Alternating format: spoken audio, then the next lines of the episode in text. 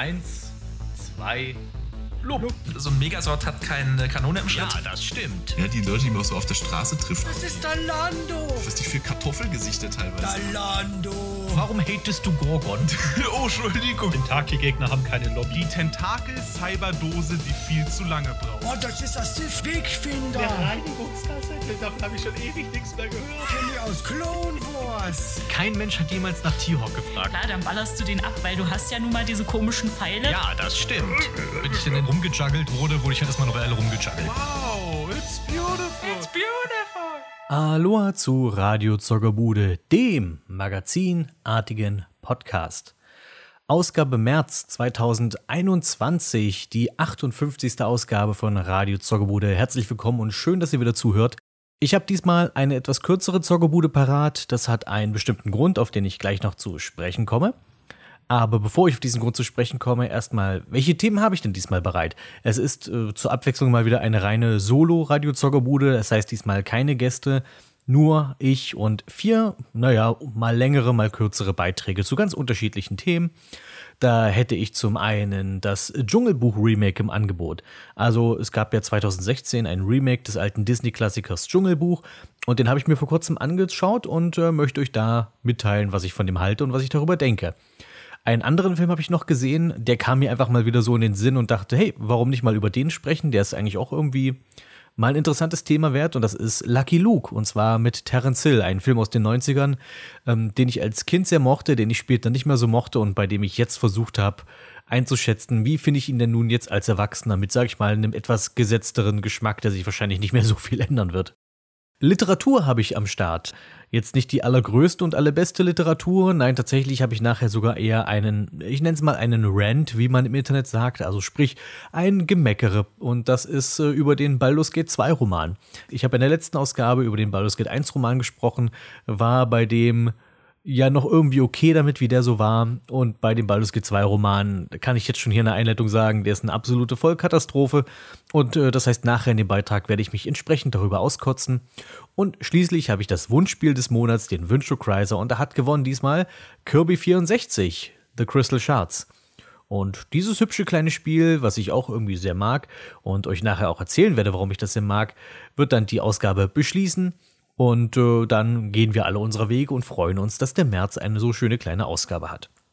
Warum ist diese Ausgabe nun ein bisschen kürzer als sonst? Ihr merkt, äh, ich habe keine Gäste diesmal. Das liegt daran, dass ich mir alle meine Gäste für die April-Ausgabe aufgehoben habe.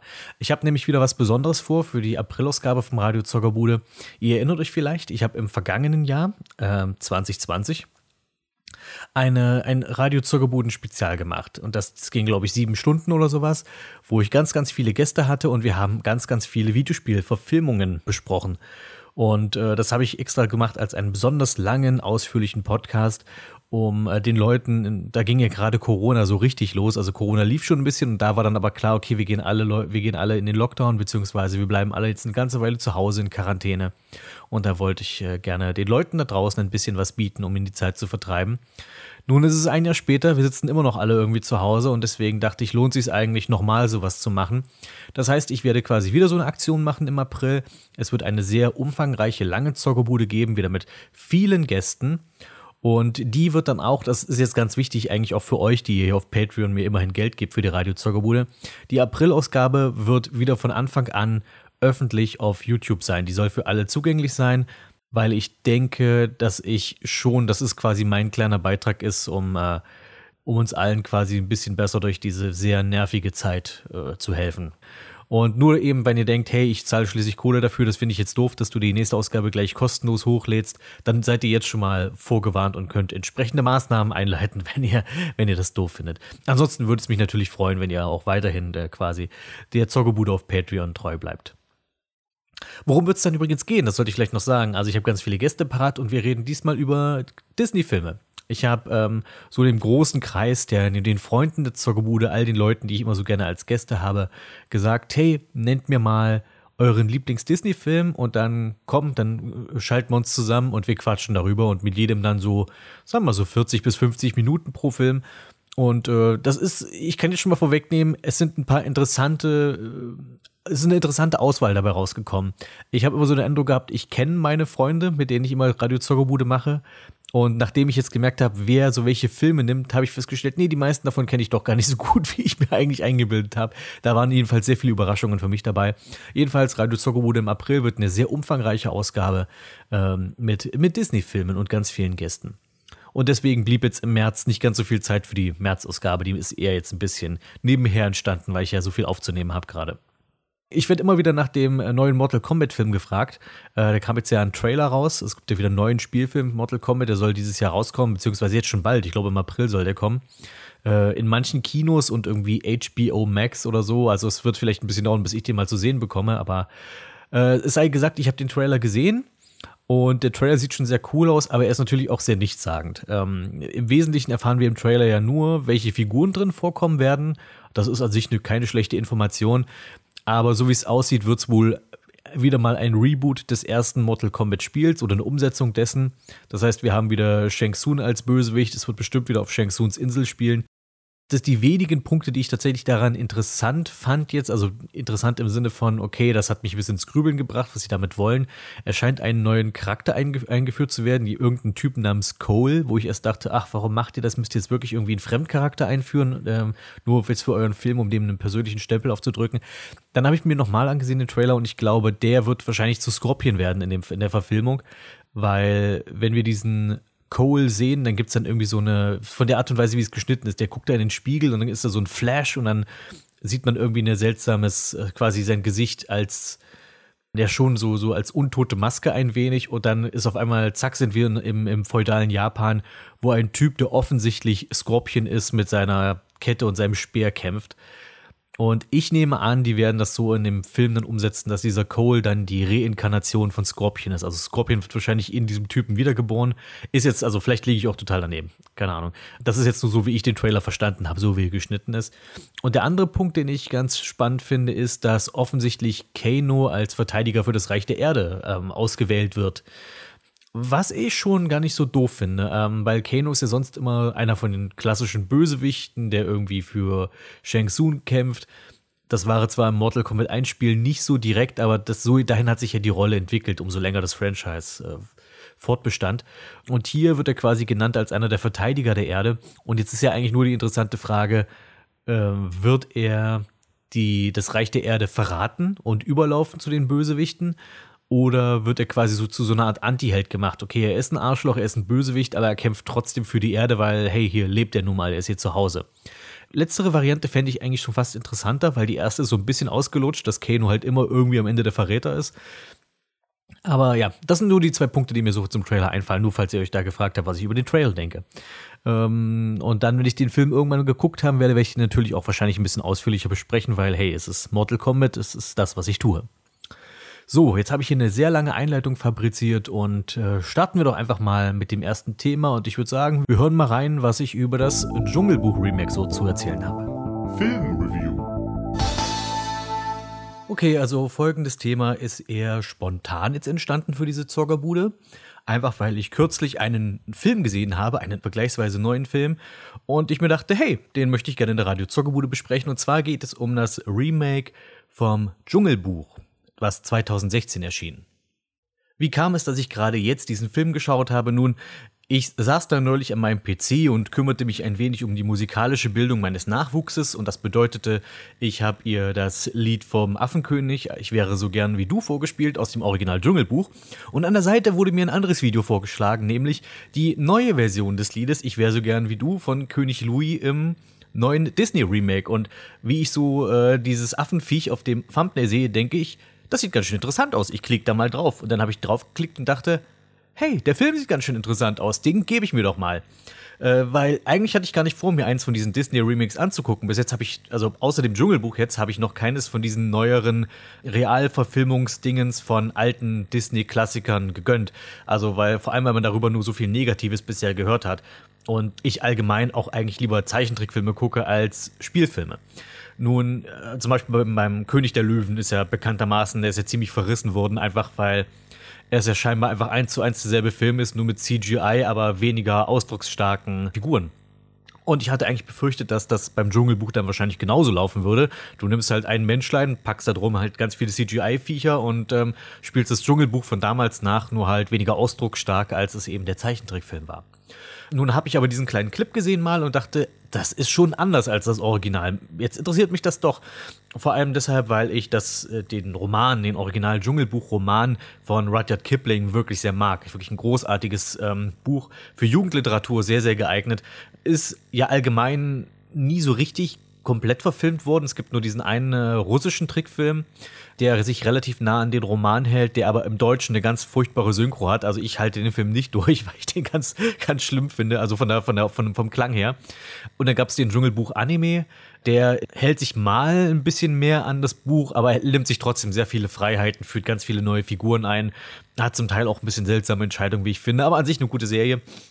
Jedenfalls, ich mag das Buch, der, das Original, die Original-Disney-Version. Wenn ich jetzt von Original rede, dann beziehe ich mich jetzt immer auf den ähm, Disney-Film von 1967, also den Zeichentrickfilm, den bekannten der Zeichentrickfilm ist trotzdem ein ganz, ganz toller Film geworden, auch wenn er nur ganz lose mit dem Buch von Rudyard Kipling zu tun hat. Im Grunde genommen ähm, nimmt das sich ja nur das grundsätzliche Setup vom, vom Dschungelbuch, nämlich kleiner Junge wird im Dschungel von Wölfen aufgezogen und ein böser Tiger will ihm ans Leder. So, das ist so das Einzige, was es mit dem Buch, was Buch und äh, Film gemeinsam haben. Und der Rest wird ziemlich frei neu interpretiert von Disney. Also viele der Figuren sind halt ähm, komplett auf links gedreht, besonders Balu. Balu ist im Buch halt wirklich dieser sehr strenge Lehrer, der auch nicht vor, sag ich mal, körperlicher Züchtigung zurückschreckt, wenn einem seiner Schüler, zum Beispiel Mowgli, ihm aus der Reihe tanzt. Da gibt's schon mal eine Schelle mit der Bärenpranke. Und im Film ist er ja dieser komplett relaxte ähm, Schubidu, ich mache nur, worauf ich Lust habe, mir ist alles egal Typ.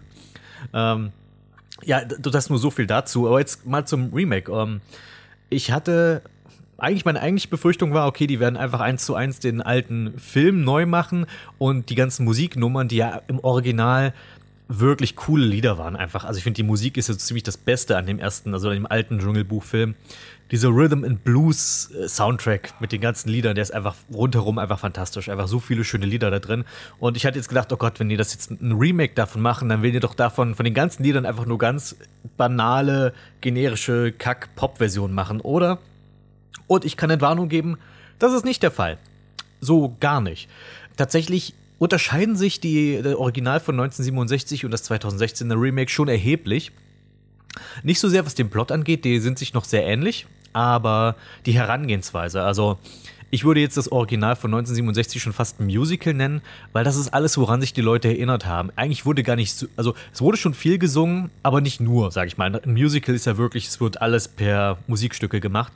Aber alles, woran sich die Leute bei dem alten Dschungelbuchfilm erinnern, ist tatsächlich die Lieder. Also hier den Marsch der Elefanten, probier's mit Gemütlichkeit, ich wäre so gern wie du. Selbst dieses kleine Liedchen, was das Mädchen, das indische Mädchen am Ende singt, das sind so alles wahnsinnige Ohrwürmer. Und ähm, deswegen würde ich das Original Dschungelbuch immer als Musical bezeichnen. Und das ist hier überhaupt nicht der Fall. Also es gibt im Grunde genommen eigentlich nur ein richtiges Lied, anderthalb, wenn wir das, ähm, das von King Louis mitzählen. Und selbst das ist nicht so ein richtiges Lied. Im Grunde ist nur, probier's mal mit Gemütlichkeit drin. Und auch das nur so semi. Also, äh, Balu und Mowgli singen das zwar zusammen und es ist eine schöne, niedliche Szene. Was ich aber total seltsam finde, und ich weiß nicht, ob das nur eine Sache der deutschen Version ist, vielleicht ist es im Englischen anders. In der deutschen Version singen sie die erste Strophe einfach zweimal, was mich sehr irritiert hat, weil Probier's mal mit Gemütlichkeit hat mehr als eine Strophe. Also ich frage mich, warum sie, wenn sie das Lied so lange singen, warum sie dann nicht einfach beide Strophen singen und statt die erste zu wiederholen. Das fände ich sehr komisch. Ähm, aber davon ab singt dann nur King Louis so ein bisschen sein Ich wäre so gern wie du, aber das ist mehr gesprochen auf eine Melodie. Und ähm, der Ton ist ganz anders. Also bei weitem nicht mehr so freundlich und einladend wie im Original, aber dazu komme ich dann. Die Handlung ähm, ist, wie gesagt, sehr, dem, dem Original von 1967 sehr ähnlich. Sprich, man konzentriert sich wirklich nur auf die Geschichte des kleinen Mowgli, der ähm, in das Visier von Shere Khan kommt und jetzt muss er quasi gucken, wo er hingehört in seinem Leben.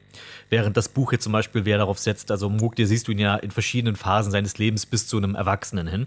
Und hier ist es wie beim, beim Original Disney-Dschungelbuchfilm, ähm, konzentriert man sich nur auf den kleinen Mowgli. Äh, übrigens gab es von, was mir, ich wusste, es gab in den 90ern noch einen anderen Dschungelbuchfilm, was ich aber nicht wusste, ist, dass der auch von Disney war. Das heißt, es gibt eigentlich drei Disney-Dschungelbuchfilme. Der aus den 90ern, der hatte einen erwachsenen Mowgli, aber der war mehr ein Tarzan-Film, wenn ich ehrlich bin. Also das ist zwar der erwachsene Mowgli, aber es war mehr so in, auch so ein bisschen Indiana Jones-mäßig angehaucht mit eine alte Stadt finden und Schätze und äh, Fallen und Gefahren. Und es war mehr so ein klassischer Abenteuerfilm, wo man einfach Dschungelbuch drauf geschrieben hat. Ähm, aber eigentlich auch ganz sehenswert. Den mochte ich eigentlich auch ganz gern, jedenfalls. Und dieser Film nimmt wieder den kleinen Mowgli und es geht darum, Mowgli soll zum, zum Dorf der Menschen, um quasi außer, um außer Reichweite von Shere Khan zu kommen und dann auf dem Weg dorthin, was begegnen ihm so für Abenteuer und für Figuren und so weiter.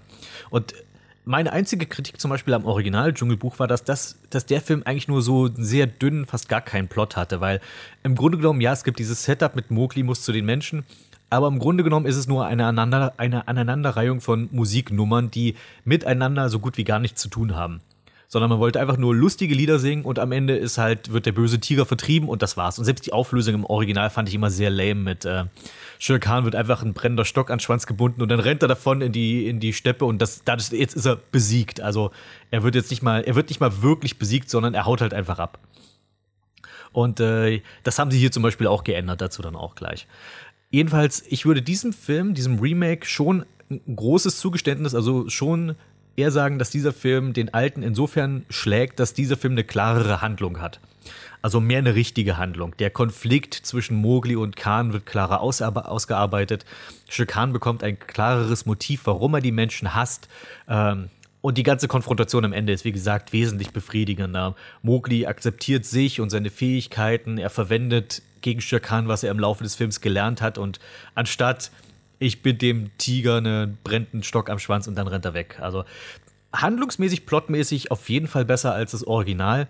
Wenn vielleicht auch nicht ganz so charmant, würde ich sagen. Es ist halt dieses, dieser CGI-Look. Vielleicht ist es eine Geschmacksfrage, aber ich finde diese, diese alten handgezeichneten Trickfilme, die haben einfach wesentlich mehr Persönlichkeit das ist so, so Charme, würde ich sagen, gewinnt der alte, Plot gewinnt auf jeden Fall der neue. Und im Allgemeinen würde ich sowieso sagen, dass das Remake eine etwas härtere Gangart fährt. Also nicht zu brutal, wir sind immer noch in einem Disney-Kinderfilm, aber ähm, Shere wird wesentlich bösartiger dargestellt, allein wie er die Wölfe terrorisiert, damit, äh, um an Mowgli ranzukommen. Ich finde, da haben sie schon hier und da was getraut. Also zum Beispiel, dass Shere ganz offen auch die Welpen bedroht, und ähm, quasi die, die Mutter von Mowgli, die Raksha, terrorisiert. Und auch, dass Mowgli im Laufe des Films sichtbaren Schaden nimmt. Auch damit habe ich nicht gerechnet. Also er blutet nicht aus großen Wunden oder sowas, aber er hat schon Schürfwunden. Er sieht schon mitgenommen aus im Laufe des Films, dadurch, dass er halt so viel mitmachen muss dabei. Also dadurch, das gibt den ganzen Erlebnissen schon noch eine gewisse es macht sie schon ein bisschen spürbarer und es gibt ihnen auch irgendwie Konsequenzen, sodass du halt nicht den, den, die, den Eindruck hast, wie beim alten Disney-Film, Mowgli ist aus Gummi, den kannst du, den können die Affen durch die Bäume werfen und dem passiert nichts. Nee, Mowgli nimmt hier schon auch Schaden, wenn er quasi irgendwo runterkracht.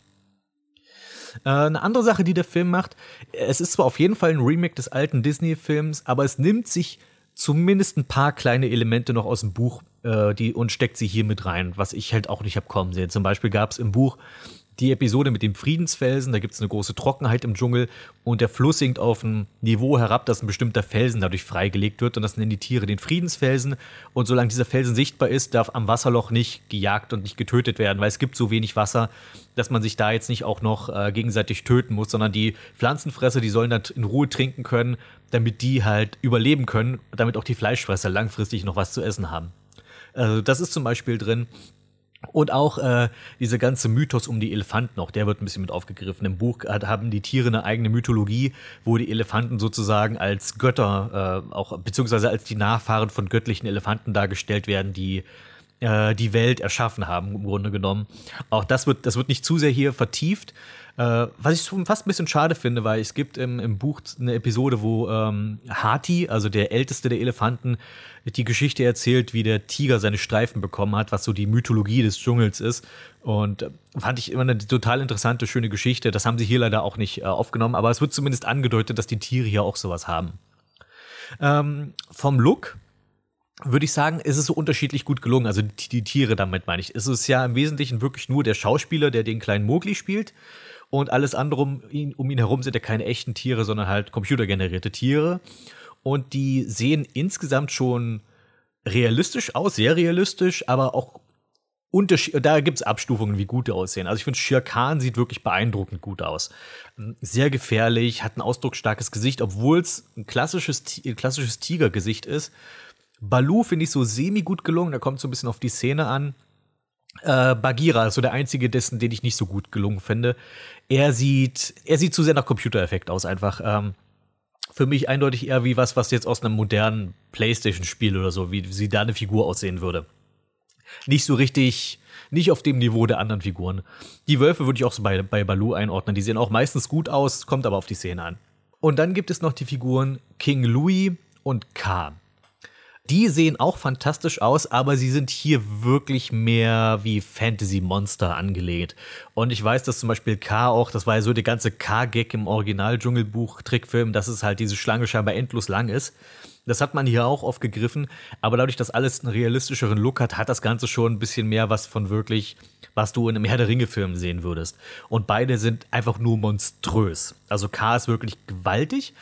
Was ich hier ganz interessant finde, ist, dass K nicht ihr Lied singt. Also allgemein, ich habe ja gesagt, es wird nicht viel gesungen in dem Film.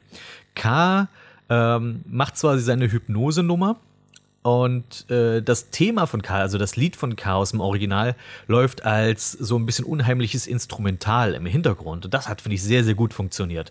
Also die K-Szene war sehr stark und auch die Szene mit King Louis, die habe ich, äh, als ich mir den YouTube-Clip angesehen habe, die scheint eher umstritten zu sein. Ich meine, ihr kennt die YouTube-Kommentare von, äh, wenn irgendwelche Clips äh, irgendwas Altes, was aus der Kindheit aufgreifen und neu machen, da hast du dann irgendwie 60 Prozent der Kommentare, ah, meine Kindheit, sie wurde vergewaltigt. Und ich denke mir nur so, eigentlich ist es ziemlich coole Neuinterpretation. Ähm, wenn sie, ich glaube, es wäre schlimmer gewesen, wenn sie versucht hätten, die King Louis-Szene eins zu eins nachzumachen und dann irgendwie die, die Musik dabei verhunzen. Ich glaube, das wäre tatsächlich schlimmer gewesen. Hier ist King Louis wesentlich furchteinflößender. Also wirklich. Ich habe mich versucht reinzuversetzen in ein kleines Kind oder zurückzuerinnern, wie es mir ginge, wenn ich jetzt ein kleines Kind wäre und es sehen würde. Ich hätte richtig Schiss vor diesem King Louis. Der ist gewaltig. Also er ist hier kein Orang-Utan mehr, wie im, wie im Trickfilm, sondern scheinbar irgendwie so eine überlebender, letzter Ab, äh, Abkömmling von irgendeinem Urzeitaffen. Also er ist wirklich mehr King Kong in diesem, in diesem Film. Und er ist riesig, er sitzt die ganze Zeit in so einem Schatten. Ähm, er wird auch quasi gespielt, in Anführungszeichen, von Christopher Walken. Und wenn du es einmal weißt, dann kannst du es auch nicht mehr nicht sehen, weil sie haben seine Gesichtszüge schon sehr wie Christopher Walken gemacht.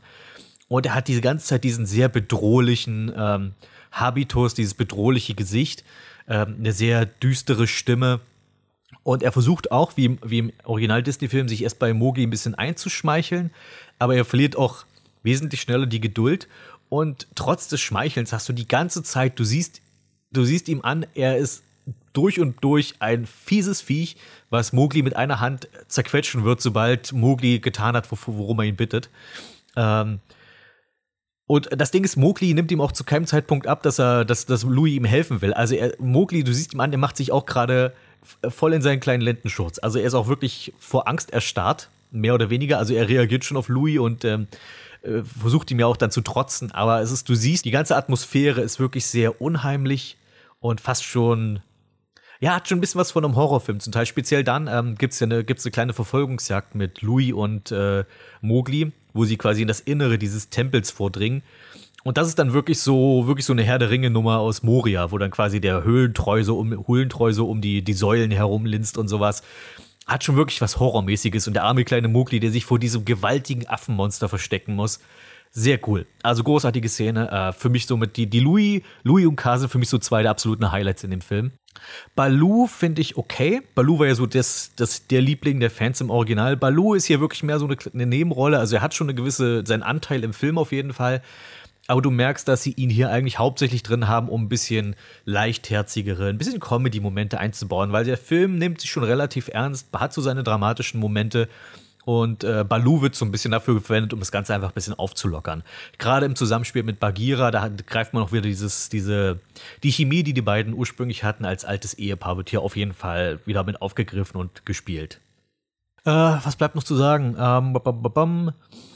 Comedy habe ich gerade erwähnt, eigentlich nur Baloo, so ein bisschen leichtherzige Sachen, aber jetzt nichts, wo man sich den Bauch hält vor Lachen und man übertreibt es auch nicht. Ich muss sagen, es ist ja auch so eine Sache, Comedy in Kinderfilmen kann ja auch schnell anstrengend werden. Das hatte ich hier zu keinem Zeitpunkt das Gefühl. Also ich finde, es hält sich, hält sich sehr gut die Waage. Und den, den, den kleinen Mowgli-Schauspieler, den muss ich noch erwähnen. Er war gut. Also man muss bedenken, es ist ein Kinderschauspieler, bei denen gehe ich allgemein ein bisschen, ja, die, die würde ich nie so streng bewerten.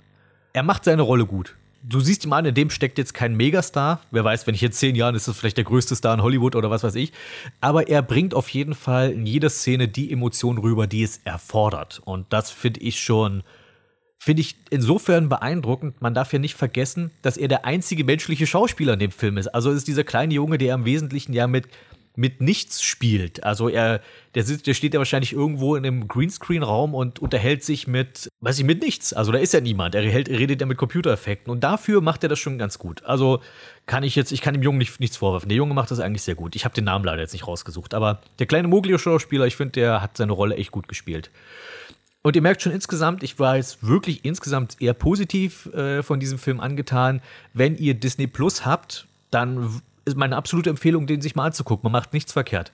Also wenn man allgemein das Dschungelbuch als, als äh, Geschichte mag, macht man mit diesem Film, finde ich, nichts verkehrt. Also mal für, für einen netten Abend, mal mit jemandem dem zusammen zu gucken, den Film, vielleicht nicht alleine, einfach so vielleicht mit Freunden oder der, der, der, äh, deinem Lebensgefährten, deiner Lebensgefährtin, äh, auf jeden Fall ein schöner kleiner Film, den man da machen kann.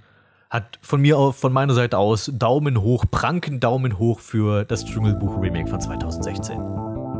Literatur. Ah, der Baldur's Gate 2 Roman. Junge, Junge, wo fange ich da an? Ich habe ja in der letzten Ausgabe den Roman zu Baldur's Gate 1 vorgestellt und habe den ja im Wesentlichen so besprochen, als so nach dem Motto, okay, er ist nicht besonders gut, nur Baldur's Gate-Fans können das Ding genießen und auch nur solche Baldur's Gate-Fans, die äh, drüber lachen können, über sowas.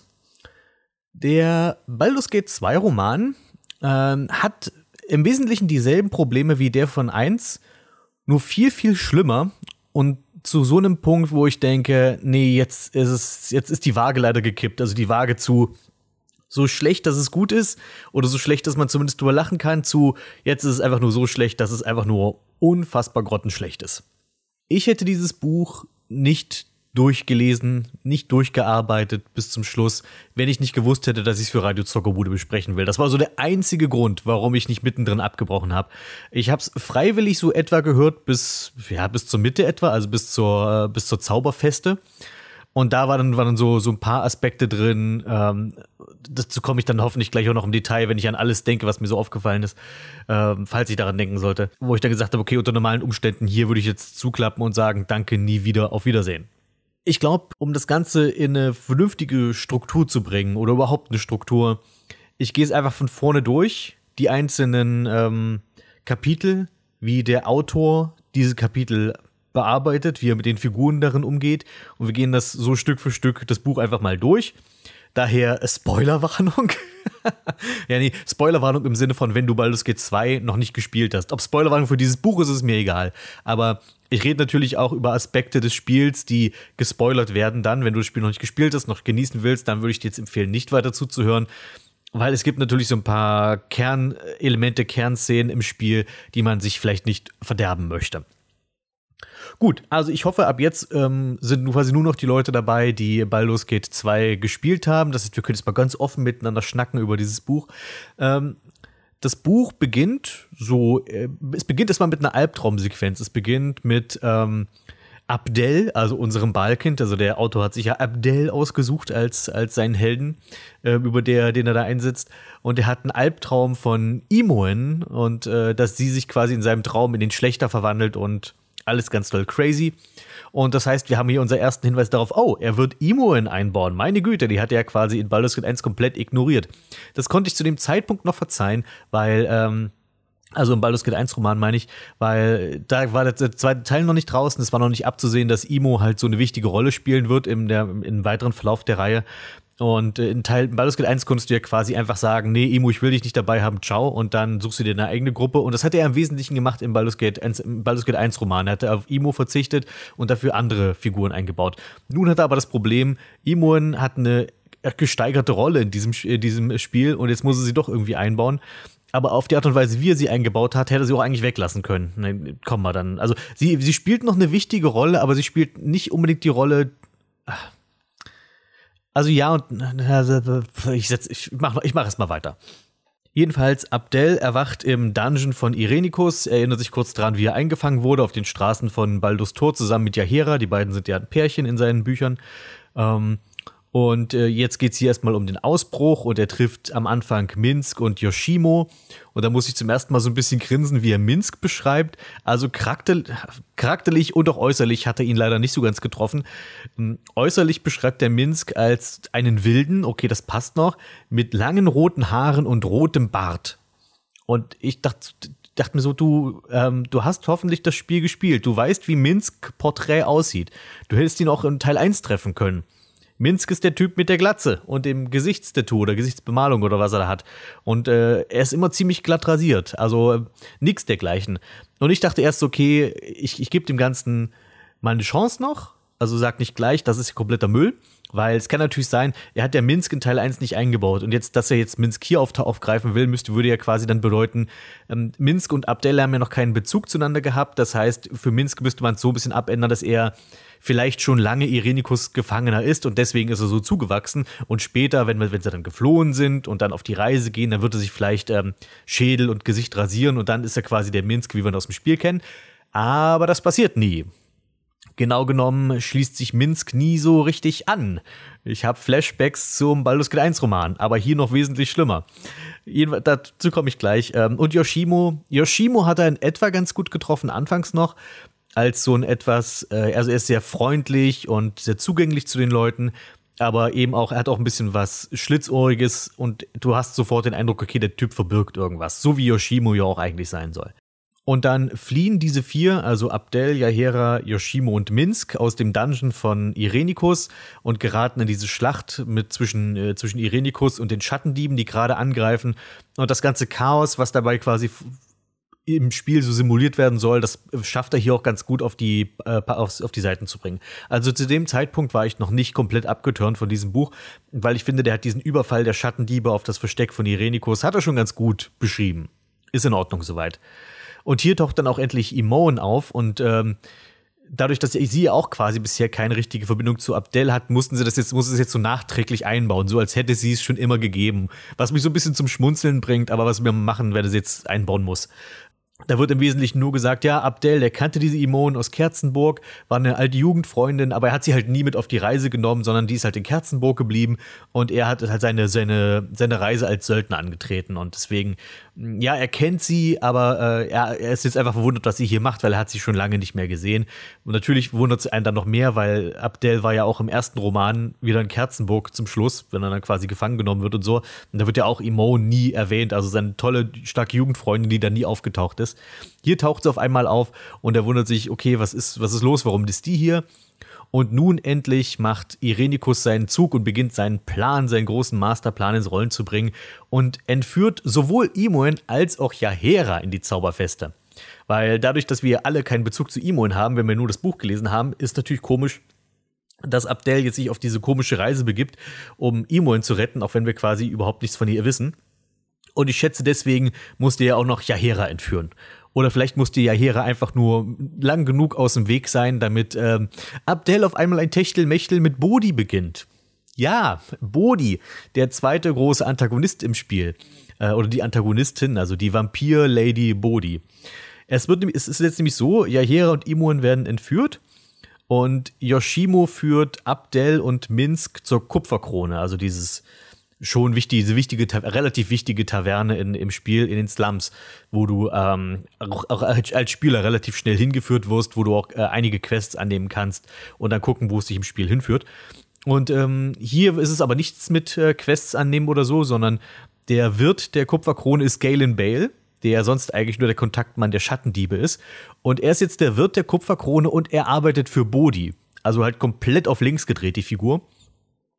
Und äh, Bodhi, die äh, ist auch in der Kupferkrone quasi, die hat da quasi auch irgendwie ihre Finger im Spiel. Und die beiden sagen, hey, wir können dir sagen, wo Irenikus und die Moan und die Hera hin sind. Du musst aber halt hier diese Summe an Geld auftreiben. Ich glaube, im, in diesem, im Roman sind es irgendwie 30.000 oder 50.000, also halt noch ein bisschen mehr sogar als im Spiel, was man da auftreiben muss. Und jetzt dachte ich, na gut, dann werden sie jetzt vielleicht eine große Quest aus dem Spiel rausnehmen, weil du kannst natürlich nicht alle Sidequests abdecken aus Baldur's Gate 2. Eine große nehmen, die vollführen, um quasi das Geld aufzutreiben und dann gehen wir quasi in der Hauptquest weiter. Ähm, ich hätte jetzt drauf getippt, dadurch, dass Abdel ein Krieger ist, dass wir vielleicht die Festung der Henris machen oder also die, die Nalia-Quest mit den Trollen in der Festung, weil das würde sich auch für dieses Buch eigentlich ganz gut angeben. Vom Schreibstil her würde das, glaube ich, ganz gut reinpassen, aber das passiert auch nicht. Nein, stattdessen sagt Bodhi einfach nur, hey, du kannst dir diese ganze Summe auf einmal verdienen, wenn du ein Kopfgeld einsammelst, und zwar auf einen gewissen Aran Linweil. Aran Linweil war ja der, äh, ist ja der Anführer der Schattendiebe in Adkatla, in Ammen. Also quasi so eine ganz große Nummer. Und ja, im Spiel kannst du auch ihn quasi töten, wenn du dich den Vampiren anschließt und so weiter, der Vampirgilde. Aber das wird hier auch alles komplett weggelassen. Also wirklich, äh, Abdel kommt in die Kneipe, äh, die sagen ihm, du brauchst so viel Geld, dann helfen wir dir weiter und du kannst das Geld verdienen, wenn du jetzt losgehst und Aran Linwald tötest. Also wir überspringen quasi, also das größte Kapitel in Baldur's Gate 2 ist das zweite Kapitel, wo du diese ganzen Sidequests machst, um das Geld zu sammeln. Und das wird im Grunde genommen eingedampft auf ein Gespräch. Und dann gehen wir direkt über zu, Abdel klopft bei Aran Linweil an die Tür und dann gibt es da einen großen Kampf zwischen den beiden. Und Aran Linweil wird auch nie enthüllt als irgendwie, das ist der, der Kopf der Schattendiebe. Das ist einfach nur ein Dude, auf den hohes Kopfgeld ausgesetzt ist und Abdel tötet den halt. Und bringt dann den Kopf zu Bodhi und da sagt die, yo, jetzt helfe ich dir weiter. Und jetzt fragt ihr euch vielleicht, Moment, Abdel macht das alleine? Hatte er nicht Minsk und Yoshimo eben noch in seiner Gruppe? Ähm, also Minsk ist jetzt an dieser Stelle schon eigentlich raus. Also der kommt mit in die Kupferkrone und Bodhi und Galen Bale sagen zu, zu Abdel, hey, du kannst dir Geld verdienen, wenn du Kopfgeldjäger-Sachen machst und Minz, du kannst dir ein bisschen Geld verdienen, also quasi deinen Lebensunterhalt verdienen. Äh, wir brauchen hier noch einen Rausschmeißer und eine Putzkraft. Und Minsk wird dann quasi die Putzkraft von der kupfernen Krone. Und das ist das Ende seiner Geschichte. Schön, oder? Ich dachte, zu diesem Zeitpunkt wäre es zumindest schon mal dem Autor klar geworden, dass Minsk eine wahnsinnig populäre Figur in Baldur's Gate ist. Und ich dachte, er hat ihn jetzt eigentlich nur hier eingebaut, weil es ihm endlich klar ist, dass er eine wahnsinnig populäre Figur ist und ihn jetzt deswegen verwenden will. Aber nein, er bricht mit Abdel aus dem Dungeon aus. Er redet mit einem Hamster, das macht er weiterhin. Er wird beschrieben als rothaariger Wilder und er rasiert sich auch nie den Kopf und auch nie den Bart ab. Der bleibt der rothaarige Wilde. Und er wird äh, quasi die Reinigungskraft von der Kupferkrone. Und das war's mit ihm. Und Yoshimo, Yoshimo ist natürlich auch wichtige Figur im Spiel. Ähm, der quasi den Helden normalerweise begleitet, wenn du ihn halt mitnehmen solltest, was ich schon empfehlen würde. Ich finde, das macht die Story doch interessanter, wenn du Yoshimo dabei hast, weil ich finde, diese ganze, die ganze Sache mit seinem Verrat und so, das fand ich eigentlich immer ziemlich cool. Ähm, jedenfalls, Yoshimo äh, bringt ihn zur Kupferkrone, stellt ihn Galen Bale und Bodhi vor und dann verpisst er sich auch. Und ward erstmal lange, lange Zeit nicht mehr gesehen. Und er verabschiedet sich ja so damit, ah, hier, äh, Abdel, wenn du mich brauchst, dann werde ich dich finden oder so ähnlich. So quasi so, oh, okay. Das heißt, er wird jetzt quasi Schattendieb-Style immer hinter, äh, im, hinter Abdel im Schatten bleiben und dann im richtigen Moment wieder auftauchen, um sich weiter sein Vertrauen zu erschleichen oder so. Aber das passiert auch nicht. Er ist einfach weg. Also Yoshimo bringt ihn zur Kupferkrone und das war die Rolle von Yoshimo. Und ganz, ganz spät im Buch taucht er dann nochmal auf. Vielleicht wasche ich jetzt Yoshimo hier auf einmal ab, weil dann muss ich ihn nicht nachher nochmal viel erwähnen. Yoshimo taucht nicht in der Zauberfeste auf, wo er da normalerweise sein Verrat enthüllt wird. Und er taucht, er taucht erst im Unterreich auf, in Ustnata, also der Stadt der Dunkelelfen. Und auch dort eigentlich nicht so wirklich, also er hat nicht so richtig einen Grund. Also äh, er arbeitet immer noch für Bodhi, und Bodhi sagt ihm, hey, schaff mal Abdel und sein Trüppchen, was er zu dem Zeitpunkt hat, also Imon und Yahera, dass die durch irgendein so Portal gehen. Die sollen irgendwo hingebeamt werden, wo ich sie haben will. Und das ist Yoshimos Auftrag im Unterreich. Und das hätte Bodhi nicht irgendwie anders organisieren können. Hm. Und die Sache, das Komische ist ja, Yoshimos einzige Rolle ist ja, dass er der große, dass er der Verräter ist. Aber er ist ja in diesem Buch nicht mal der Verräter, weil er schließt sich ja Abdel niemals an. Er hat ihn also eigentlich nie verraten. Er bringt ihn zur Kupferkrone und haut ab. Und wenn das nächste Mal, wenn, wenn Abdel ihn das nächste Mal trifft, ist es in der Unterstadt und alle wissen natürlich sofort, okay, irgendwie kannst du nicht ganz sauber sein, wenn du hier mitten zwischen den Dunkelelfen rumlaufen kannst. Also, ja, und äh, also Yoshimo ist nicht mal ein Verräter, er arbeitet einfach nur für Bodhi. Und er, ist, es, er hat auch keinen Fluch auf sich. Also diese, er ist ja im Spiel ist ja quasi hat er so einen Fluch auf sich, dass er muss Abdel verraten, sonst stirbt er einfach. Er hat ja quasi, ist ja quasi, er ist ja quasi an, an den Willen von Irenikus gekettet, der arme Kerl. Und ähm, das ist ja auch nicht. Er ist einfach nur ein stinknormaler Kopfgeldjäger, Assassinen-Dude, der halt für Bodhi arbeitet. Und dann sagen sie ihm, wenn sie ihn dann treffen, ähm, hey, äh, Dude, dir ist schon klar, wenn Bodhi dich nicht mehr braucht, dann wird sie dich einfach umbringen und das war's. Und dann hat auf einmal so seine große Erleuchtung. Was? Die Bodhi, die wird mich verraten? Und dann wechselt er jetzt die Seiten. Und jetzt ist Yoshimo, der Typ, der Verräter im Spiel ist, wechselt jetzt auf die Seite von den Helden, auf, auf Abdels Seite. Und ähm, bleibt sogar bis Sultan Salah äh, in, in der Gruppe und hilft dann sogar dort im, im Kampf und so war. Also, es hat mich natürlich schon gewissermaßen überrascht, dass man Yoshimo so komplett umschreibt.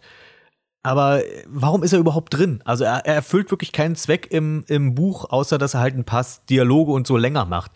Weil zur Kupferkrone hätte Abdel auch sonst irgendwie auch ohne Yoshimo kommen können, weil es ist etabliert, dass Abdel, dadurch, dass er halt ein erfahrener Söldner ist, kennt er quasi alle Kneipen, die Schwertküste rauf und runter und sollte daher einfach wissen, dass die Kupferkrone ist die Anlaufstelle in Adkatla, wenn du irgendwie was brauchst. Und dann ist Yoshimo auch kein Verräter, also die Rolle entfällt. Und später, selbst beim großen Endkampf, ähm, ist seine einzige Rolle eigentlich nur, dass er scheinbar ein magisches Schwert hat. Und das ist dann natürlich ganz nützlich, weil sie da gegen den Gegner kämpfen, der nur mit magischen Waffen verwendet werden können. Und Abdel, dieser Horst, ist am Ende von Baldur's Gate 2 angekommen und kämpft immer noch mit seinem stinknormalen Langschwert. Also ohne Verzauberung und alles. Das ist ja auch etwas, was mich schon im, im, Roman von Teil 1 aufgeregt hat, dass er, dass der Autor einfach nicht versteht, was so Spaß an Dungeons Dragons macht und das magisches Loot da eine Menge, da, da einfach was da, dazugehört irgendwie. Und nö, das, das haben die alles nicht. Und jetzt äh, Yoshimo, äh, Yoshimo fällt, also Spoiler, hä? also Yoshimo wird getötet bei der Schlacht in Sultan und äh, Abdel nimmt sein Schwert und kann damit nun das große Monster da äh, auf einmal bekämpfen. Jedenfalls, also Abdel ist jetzt wieder alleine. Er hat ein Duell, einen Zweikampf mit Aran Linweil, was auch so vom Schreibhandwerk her der beste Kampf im ganzen Buch ist weil es sind halt, es ist zumindest Abdel mitbeteiligt, also eine Figur, mit der man was anfangen kann, weil das Buch hat noch ein anderes großes Problem und das sind die Kämpfe. Äh, die Kämpfe sind hier weitaus ausschweifiger und ausgeschmückter, als sie im Baldur's Gate 1 Roman war. Im Baldur's Gate 1 Roman waren die Kämpfe relativ kurz immer. Der kämpft gegen den, der macht die und jene Bewegung und am Ende ist einer tot. Und hier hat er versucht, so ein bisschen so seinen inneren Salvatore rauszuholen, der Autor. Ich muss mal nachgucken, wer hat das eigentlich geschrieben? Ich habe den Namen schon wieder vergessen. Philip Athens, äh, der Philip Athens war das.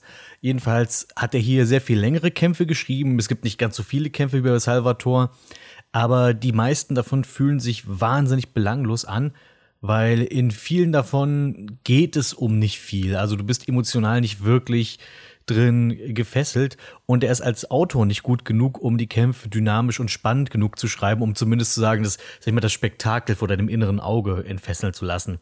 Beispielsweise, wenn sie in der Zauberfeste sind, da gibt es einfach irgendwie so random einen Kampf zwischen einem Minotauren und einer Ork-Gruppe und irgendwie gerät da so Abdel ein bisschen mit rein, aber niemanden juckt, was aus den Minotauren und der Ork-Gruppe wird. Und jedenfalls kämpfen die da ewig rum. Das geht, das geht viel, viel zu lange. Das einzige Highlight ist, dass da irgendwie schon mal ein Aquarium mit irgendwelchen giftigen Aalen steht oder so, bei dem das dann involviert wird in den Kampf, dieses komische Aquarium.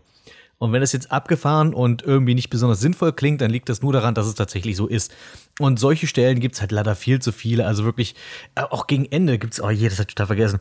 Da gibt's, ähm, äh, Bodhi auf ihrem Friedhof bekommt quasi Besuch von einer Gruppe von Schattendieben, die wir alle nicht kennen. Also Bodhi und dann hat sie irgendwie vier ihrer Vampire gegen eine Schattendiebs Priesterin und ihre Meuchelmörder und dann haben die ja so einen Gruppenkampf gegeneinander. Und die einzige Figur, die wir kennen, ist Bodhi. Und die beteiligt sich am Kampf jetzt nicht so sehr, weil die schickt halt ihre Vampire los und ihr kämpft jetzt mit. Und, äh, das, und die werden aber trotzdem alle benannt. Also die, alle diese Figuren, die wir nie getroffen haben und die danach auch nie wieder erwähnt werden, die haben alle Namen. Und dann erwartet der Autor von mir, wenn dann irgendwie da steht, ja, hier so und so griff den an und duckte, aber dann hat sich der in diese Bewegung eingemischt und diese und jene Figur. Und ich denke mir, das ist mir vollkommen egal. Ich kenne die alle nicht. Also warum, warum muss ich überhaupt deren Namen wissen? Warum muss ich diesen Kampf miterleben? Der hat nichts mit der Handlung zu tun. Jedenfalls, äh, Abdel besiegt Aran Linweil und bekommt die Information, wo er hin muss. Und er wird dann verwiesen an den Kapitän Semon Havarian, den wir ja auch aus äh, dem Spiel kennen, der ja auch einer der wirklich unterhaltsamer geschriebenen Figuren ist. Ich habe ihn immer so ein bisschen als den Mr. Satan von Baldur's Gate erlebt, also einfach diesen ein Hochstapler, der aber immer irgendwie damit davonkommt. Und im Buch ist Semon Havarian einfach nur ein Kapitän. Der bringt Abdel zu der Insel und dann fährt er wieder zurück. Und mehr tut er nicht. Also da ist auch nichts mit, ähm, also der arbeitet auch nicht für Bodhi und verrät auch Abdel nicht und der ist halt einfach nur der Typ, der die Überfahrt macht. Gut, dass ich seinen Namen erfahren habe. Gut, dass er ein Charakter in diesem Buch ist, der quasi nichts tut, außer halt das Schiff zu steuern. Und in der Zauberfeste angekommen, geht's dann auch relativ zügig direkt zu Irenikus. Wir erfahren quasi nichts über den Ort. Es gibt keine Rätselchen oder sowas. Das habe ich jetzt auch nicht wirklich erwartet. Aber zumindest, dass er ein bisschen damit spielt, dass er quasi dieses Irrenhaus voller wahnsinniger Magier hat. Aber nö. Also der kommt dahin, äh, trifft relativ schnell Irenikus. Dann gibt's einen Zweikampf zwischen den beiden, bei dem Irenikus mit Abdel den Boden aufwischt. Und dann geht's schon direkt rüber zu, jetzt macht Irenikus jetzt seinen Plan in die Tat um was dieser Plan ist. Ähm, es ist wahnsinnig runtergedummt und trotzdem nicht ganz klar. Also dieses ganze Ding, ich musste dich hierher locken, um hier diese Apparaturen zu bedienen mit gefangenen Schattendieben, deren Seelen geraubt werden, damit ich quasi deine göttliche Essenz extrahieren kann, um mich selbst wiederherzustellen. Das findet alles nicht statt. Also Beziehungsweise, falls es stattfindet, dann habe ich es nicht mitbekommen. Äh, weil ganz zum Schluss im Buch, da gibt es dann tatsächlich noch mal so ein kleines Tauziehen um Abdels Seele zwischen Irenikus und Abdel irgendwie in der Hölle, aber das kommt so sehr aus dem Nichts. Ein, das Einzige, was Abdel, äh, das Einzige, was Irenikus hier im Roman macht an der Stelle ist, er macht irgendein seltsames Ritual mit, äh, Ab, mit Abdel und Imuen, um den Schlechter in allen beiden zu erwecken. Also er macht ein Ritual, der Schlechter erwacht, also dieser Avatar von des Gottes Baal, und dann bringen die beiden als in ihrer schlechter Form so ziemlich alles um, was da nicht kreucht und fleucht. Außer ja Hera, die überlebt irgendwie. Die wird scheinbar hat sich irgendwie äh, die Augen zugehalten und wenn ich die Welt nicht sehe, sehen die mich auch nicht. Und äh, Irenikus entkommt und die Schlechter schlachten alles ab und die Schlechter sind erwacht und die, die, der Punkt mit dem mit der Verwandlung zum Schlechter, das ist schon einer der größeren Plotpunkte im Buch. Da scheint Herr Elfins eine Menge Spaß mit äh, gehabt zu haben. Also da geht er auch immer wieder drauf ein und das wird auch passiert auch immer mal wieder im Buch, dass sich einer von den beiden verwandelt und dann auf einen äh, kleinen Berserker-Wutrausch ausgeht und einfach mal ein bisschen rumberserkert und rumschlechtert. Kann man machen. Ich meine, der Schlechter ist auch irgendwie prominent im Spiel, aber er ist halt auch nicht mega wichtig für die Handlung. Das ist einfach eine Sache, die quasi passiert, aber das hat nicht so viel mit Irenikus Plan da an dem Fall zu tun. Was ein ganz kleines, nettes Detail ist, was ich Athens, Mr. Philip Athens zugestehe, ist, er gibt uns einen Grund, warum Sarevok in den, in, im Spiel zum Beispiel immer mit gelben Augen, mit so gelb leuchtenden Augen dargestellt wird. Also ja sowohl ähm, im äh, in Baldur's Gate 1 und später auch sein Charakterporträt dann in, in Thron des Baal. Und zwar ist dann, wird immer beschrieben, wenn bei Abdel quasi diese, diese Mordlust hochkocht, also wenn quasi sein, das Blut von Baal in ihm zu wirken beginnt oder er Kräfte einsetzt, die er von Baal bekommen hat, dann äh, fangen seine Augen an, gelb zu leuchten. Da hat er so eine gelbe Aura.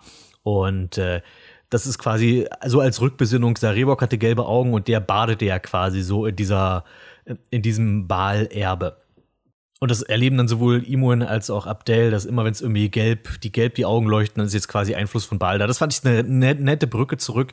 Das Einzige, was dagegen spricht, ist natürlich, dass in Thron des Baal hat äh, Sarevok immer noch seine leuchtenden Augen, obwohl er zu dem Zeitpunkt kein Baalskind mehr ist. Er hat ja die Essenz verloren und leuchtet trotzdem. Also kann es nicht wirklich was damit zu tun gehabt haben.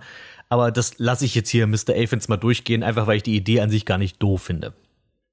Was Baalkräfte angeht, äh, ähm, da weiß ich auch nicht genau, wie ich das finde, eher negativ, aber es ist zumindest irgendwo im Spiel verankert. Und zwar äh, stellen wir relativ schnell im Buch fest, dass Abdel jetzt so Wolverine-Selbstheilungskräfte hat. Also es fängt damit an, dass er am Anfang eine kleine Schnittwunde hat, die dann plötzlich sich ganz schnell wieder schließt.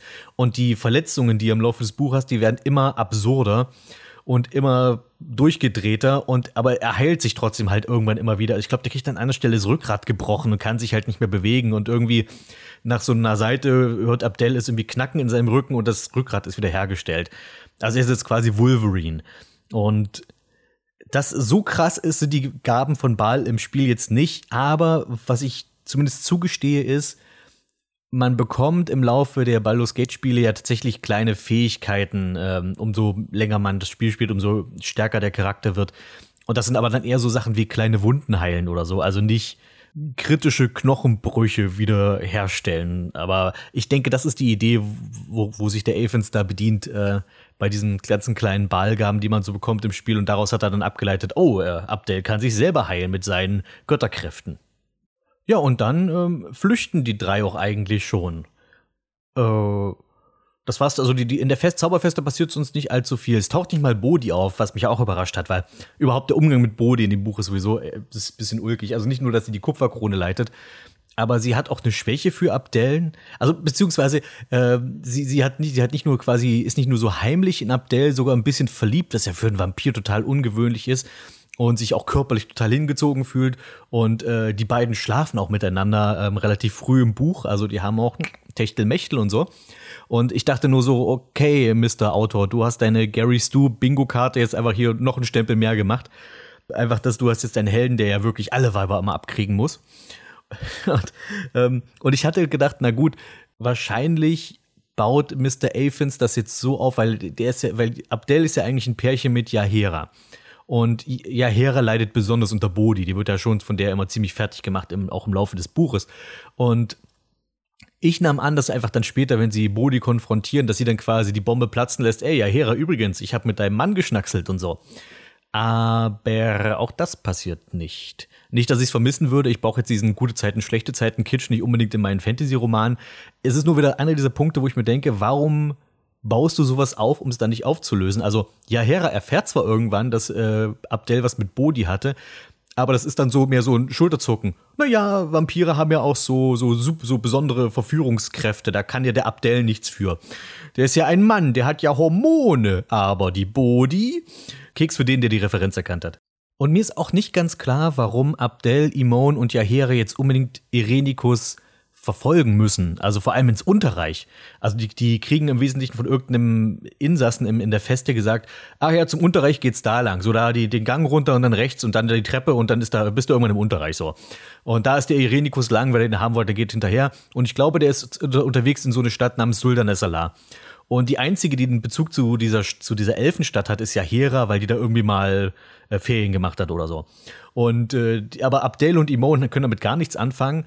Und trotzdem beschließt man, wir müssten den Irenikus jetzt aber mal aufhalten. Also er hat uns zwar jetzt nicht wirklich die Seele geklaut wie im Spiel, sodass wir einen Grund haben, hinterher zu reisen, sondern der hat den Schlechter in beiden erweckt und ist dann abgezogen. Und das war es eigentlich. Und anstatt jetzt zu sagen, komm, wir gucken, ob wir ein Boot auftreiben können und fahren nach Hause, sagen sie, nö, wir gehen durchs Unterreich. Das klingt doch nach einer Mordsgaudi.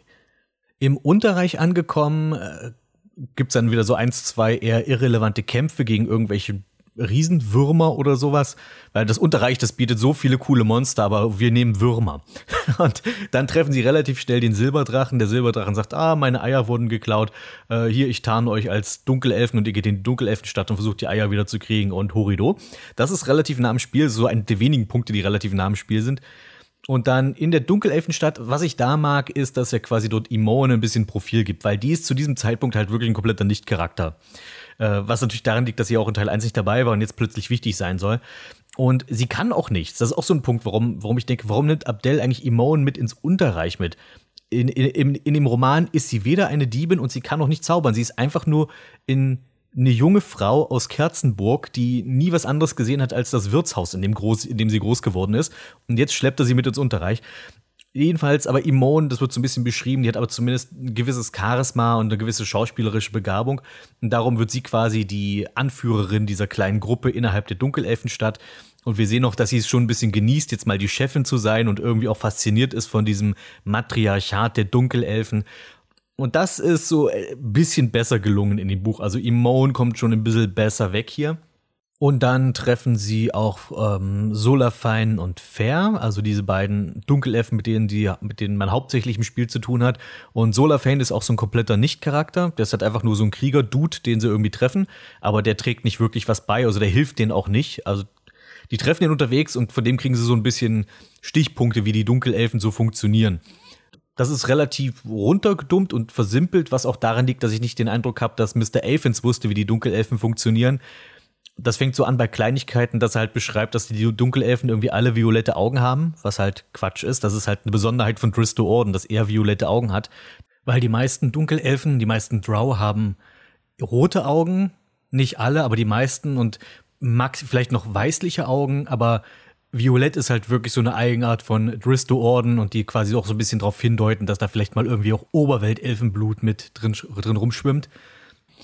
Ähm, und äh, dann noch so Sachen, dann sitzt er irgendwie in so einer Drow-Kneipe und irgendwie wird dort, werden dort Spinnen gegessen, was halt so komplett gegen den Glauben der, der, der Drow spricht. Ja, die haben einen, die sind besessen von, vom Spinnen, aber die würden niemals eine Spinne töten, weil darauf steht die Todesstrafe. Also auch als Dunkelelf, du darfst nicht mal die winzigste kleine, nichtigste Spinne zertreten, darauf steht der Tod, weil Spinnen sind heilige Tiere. Und da sind die so, so, hey, sind die Spinnen fertig? Sagt mal jemand dem Koch Bescheid.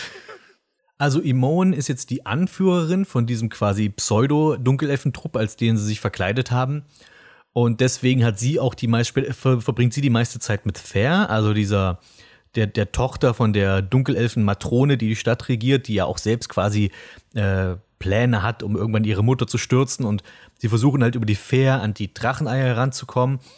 Und äh, ja, das, das führt so zu den nächsten, sag ich mal, etwas fanservigen Momenten um es mal ganz charmant auszudrücken. Also ähm, Fair verknallt sich in Imone und Imone fühlt sich auch plötzlich zu der Fair hin, hingezogen. Ähm, und die beiden nehmen dann zusammen auch ein heißes Schaumbad und so und das ist alles ganz prickelnd und erotisch und ich habe ich kann mir richtig vorstellen, wie der Auto da vor seinem vor seinem Laptop, die Laptop gab es damals noch, also gab es da schon, aber ich weiß, der saß bestimmt vor seiner Schreibmaschine und dachte, so wie Mr. Garrison damals äh, in der South Park Episode, wo er Auto wird, so, oh ja, jetzt eine heiße Lesbennummer und ähm, dann, also er geht zwar nicht ins Detail, aber jedenfalls äh, Fair und Imone haben so ein bisschen ein kleines Erlebnis miteinander. Und was einfach ulkig ist, ist, dass ihr quasi also die, die Dunkelelfen, das sind die Meister der Intrige und der Lügen und jeder Plan hat irgendwie noch drei Fallstricke und ist nochmal da abgesichert und jeder manipuliert jeden und so weiter. Und diese Meisterin der Manipulation erzählt Imon einfach alles. Also ihren kompletten Plan, sogar wie man ihn aufhalten kann. Ihr seht, ja, wir haben die Dracheneier und da ist dieses Portal, was wir aufhalten und äh, wir wollen für diesen Irenikus da einmarschieren, weil der hat uns da irgendwas versprochen und so weiter. Und da geht's nach Sultan des Salah und übrigens, der, wir sollen noch irgendwie eine Falle stellen für so einen Typen namens Abdel, der hier irgendwann durchkommen soll. Und ähm, oh ja, und Vorsicht mit dem Zepter, was da an meinem Regal liegt, was auf meinem Nachttisch liegt, dieses kleine Zepterchen da, weil das verschießt Blitze und mit diesem Blitzezepter kann man das Portal, was sie benutzen wollen für unsere Invasion, kann man das übrigens zerstören. Also fasst das bitte nicht an. das ist so. Und dann mitten in der Nacht, im natürlich im äh, schwarzen Satin-Kleidchen in Unterwäsche, äh, steht Imon heimlich auf, klaut das Zepter und dann flüchten sie aus der Stadt mit den Eiern und zerstören das Tor. das ist so komplett bescheuert. Na jedenfalls, Yoshimo, Abdel, Yahera und Imuen kommen dann in kommen dann an in Sultanes Salar, beziehungsweise sie müssen vorher noch Bodhi besiegen, wegen der Rin-Latrone, also quasi dieses Zauberding, womit man dann die Stadt finden kann. Aber äh, natürlich kämpft nur Abdel allein gegen Bodhi und das tut er in seiner schlechter Form und das ist dann ähm, abgefahren brutal, dieser kleine, diese kleine Begegnung. Also Bodhi hat überhaupt keine Chance gegen die Schlechter und es wird dann auch sehr grafisch beschrieben, wie er ihr die Arme ausreißt, die Beine ausreißt, äh, die Brust abbeißt und so. Und sie überlebt das ja alles, weil sie ein Vampir ist. Und ähm, erst wenn er sie dann vollständig zerfleischt hat, ist sie dann auch wirklich endgültig besiegt. Und dann geht's in die Stadt der Elfen, die quasi schon in Flammen steht. Und dort setzt dann Irenikus endlich seinen Plan in die Tat um und äh, verwandelt Imon in den Schlechter und lässt sie quasi in Sultan Salar ein bisschen wüten und dann gibt es einen größeren Endkampf zwischen Abdel und Yoshimo und äh, Imon schlechter. Und das ist dann auch da, wo dann Yoshimo sein Ableben bereitet und weil du kannst ihn schlechter scheinbar nur mit magischen Waffen verletzen und dann ist halt Abdel gegen Imon der große emotionale Kampf, weil er quasi seine kleine Schwester hier töten muss. Und dann passiert aber etwas mit ihm. Er bekommt nämlich äh, nach und nach spürte die Essenz von Baal, wie sie in ihm wächst, aber ohne dass er in den Schlechter verwandelt wird. Also er bekommt die Kraft des Schlechters, aber bleibt in seiner menschlichen Gestalt und ist jetzt sozusagen äh, Super Abdel. und ähm, um bei den, äh, bei den Dragon Ball Vergleichen zu bleiben, weil das jetzt, das liest sich dann wirklich langsam wie ein Dragon Ball Kampf. Also Superpower Abdel schafft es dann, schlechter Imoen niederzustrecken, sie zu besiegen, sie zu töten. Und dann zuckt sie da noch auf den Boden und ist aber immer noch in ihrer kaputten schlechter Form. Und ich höre so im Hintergrund eine Stimme, die sagt, This wasn't even my final form. Also sprich, aus dem Schlechter bricht eine weitere Form von Imon heraus und zwar so eine Art, das hat er sich dann selbst ausgedacht. Also der Schlechter ist besiegt und daraus ersteigt dann so eine Art geflügelter Schlechter, aber weniger organisch, sondern mehr mit Klingen bewehrt und äh, also Imon ist jetzt im Wesentlichen die Reinkarnation von Baal. Und ich weiß, wie das klingt, das ist total bescheuert. Und ja, ist, so ist es auch, so ist es auch tatsächlich. Ähm, sie ist die Reinkarnation von Baal jetzt und äh, fliegt davon, weil sie ist jetzt geflügelt. Ähm, und äh, niemand weiß so richtig, warum sie jetzt weggeflogen ist und nicht den Kampf fortsetzt. Und dann treffen wir Elisim, also die Elfenkönigin, und erfahren dann dort, dass der eigentliche Grund, warum Irenikus den Schlechter oder die Schlechter brauchte, hat er quasi zwei eigentlich mitgebracht in die Stadt, ähm, ist, weil Elisim zwar als Elfe sowieso quasi fast unsterblich ist, aber Elisim ist nochmal viel unsterblicher als alle anderen. Also sie kann man auch äh, oft mit physischen Attacken und Magie normalerweise nicht umbringen, weil sie aus, es wird auch keinem Grund gesagt. Also sie ist quasi einfach nur von den Göttern des äh, Elfenpantheons gesegnet und sie kann quasi nicht vernichtet werden. Und deswegen brauchte Irenikus den Schlechter, weil das ja auch eine göttliche Bestie ist. Also sie ist ja der Avatar des Gottes des Mordes. Und der Schlechter kann Elisim töten und deswegen hat er es mitgebracht. Und äh, Elisim befindet sich aber nicht mehr in der Stadt, sondern die ist quasi geflohen irgendwohin, in, in, versteckt sich. Und nun ist es aber so, dass Elisim und Irenikus eine Verbindung miteinander haben. Also die sind quasi, ihre Seelen sind miteinander verbunden. Und nun hat Irenikus seine Verbindung zu Elisim gekappt und auf Imoenbal übertragen, auf Balimoen sozusagen. Also sprich, Balimoen und äh, Elisim sind jetzt verbunden und deswegen kann äh, geflügelter schlechter Imoen jetzt Elisim finden und ist auf dem Weg zu ihr. Und jetzt gilt es natürlich darum, das Ganze aufzuhalten. Und äh, ich weiß auch nicht, wie man einfach seine Seelenverbindung quasi abstöpselt und an jemand anders dran packt, aber es scheint zu gehen. Irenikus kann das, aber nicht nur Irenikus kann das, sondern auch Elisim kann das. Und sie stöpselt sich nun wiederum ab von der Verbindung und stöpselt die an Abdel, sodass quasi jetzt Imon und Abdel wieder zusammenkommen und äh, das Ganze fortsetzen können. Ja, und ähm, das alles sehr, sehr weird und der Kampf geht weiter und das, dieses, allein dieses Seelenverketten, weil Irenikus hat nämlich jetzt seine Seele mit dem Baum des Lebens, worum es mir geht, der will ja immer noch ein Gott werden, hat die jetzt mit dem verkettet und quasi die Macht zu absorbieren.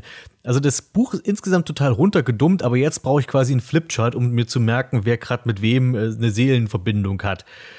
Weil es wird nämlich irgendwie werden ja auch noch Irenikus und Abdel verbunden und deswegen kämpfen die dann später in der Hölle noch um ihre Seele, weil Abdel landet aus irgendeinem Grund in der Hölle. Ich bin mir nicht ganz sicher, was der Grund war. Er ist einfach dann irgendwie da und Irenikus muss ihm folgen und dann sind sie quasi in so einem Metakampf in der Hölle. Und äh, Abdel scheint diesen Kampf um die Seele erst zu verlieren und dann äh, hört er aber die Stimme seiner geliebten Jahera.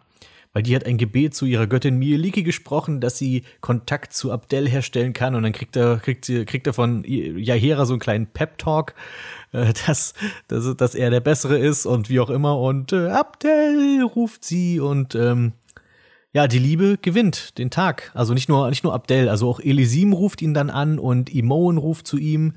Und ähm, ja, und dann quasi schafft das seine Seele zu behalten und Irenikus bleibt in der Hölle und Abdel kehrt zurück und damit endet dann ziemlich plötzlich auch das Buch. Also es wird jetzt nicht mal irgendwie noch eine kleine, also es gibt nicht nur die kleine Rede von Elisim wie im Spiel, sondern Abdel kehrt aus der Hölle zurück und ähm, sieht ja Hera und Imon, der übrigens ja überlebt hat, die hat quasi ihr, ihre normale Gestalt wieder zurückbekommen. Und äh, dann beschließen sie einfach alle drei nach Kerzenburg zu gehen. Und mit diesem Satz endet dann das Buch. Und ich dachte mir, ein Glück ist es endlich vorbei. Meine Güte, was für ein Schrott. Und dann, dann fällt mir auf, verdammt, es gibt noch ein drittes Baldur's Gate Buch, einen dritten Roman, und zwar einen Thron des Baal-Roman, wo Abdels Geschichte dann zum Ende kommen wird. Und ich dachte mir, nö, das werde ich mir jetzt nicht antun. Dieses Buch war schon scheußlich, warum sollte ich noch ein drittes lesen? Und dann sehe ich Philip Athens, also der Autor von Baldur's Gate 1 und 2, den Romanen, hat das dritte Buch gar nicht geschrieben, sondern er wurde ersetzt. Und zwar durch einen, Moment, ich gucke kurz, wie er heißt, Drew Karpischen. Drew Karpischen.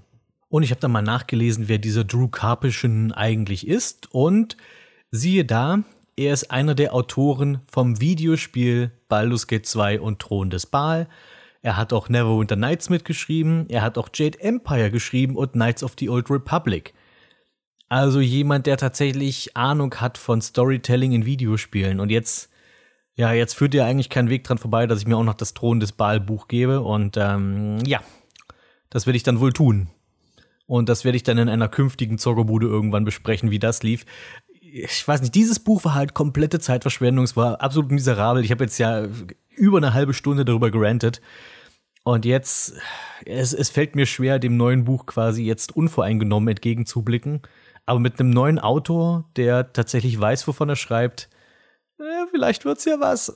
Jedenfalls, ich hätte ja bei dem Baldur's Gate 1 Roman ja noch die Vermutung gehabt, okay, der Elfens, der lässt sich viel Freiheit, aber der hat das Spiel wahrscheinlich gespielt, weil es gab so ein paar Kleinigkeiten da drin, bei denen ich dachte, okay, das schreibt man wahrscheinlich nur rein, wenn man das Spiel kennt. Also so ein paar Macken, die die Figuren hatten, die dann abgeleitet waren aus zum Beispiel Voice-Files, die die Charaktere manchmal ablassen.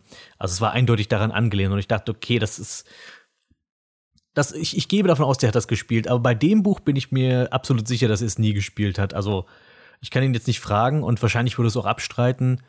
Aber es sind einfach so viele Punkte, die mich glauben lassen, dass er wahrscheinlich pro Kapitel nur so ein paar Stichpunkte hatte und dann gesagt bekam, mach daraus mal einen Roman. So anders kann ich mir das nicht erklären. Also zum Beispiel auch diese ganze Yoshimo-Sache, die halt quasi komplett in eine andere Richtung geschossen ist.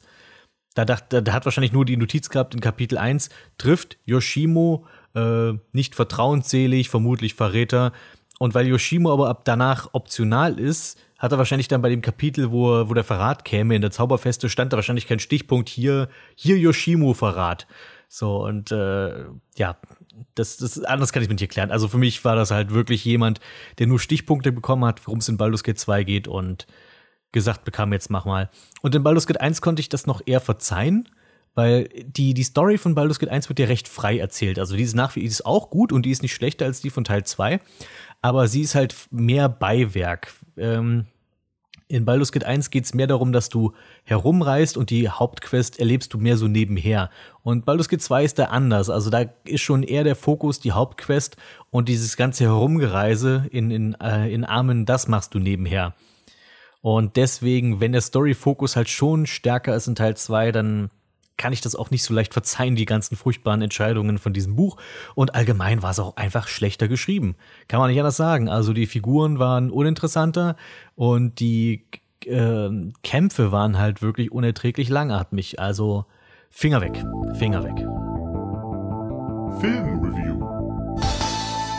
Ein einsamer Cowboy, der den wilden Westen durchstreift, auf der Suche nach Gerechtigkeit und dem großen Abenteuer und dem Traum von einer besseren Welt.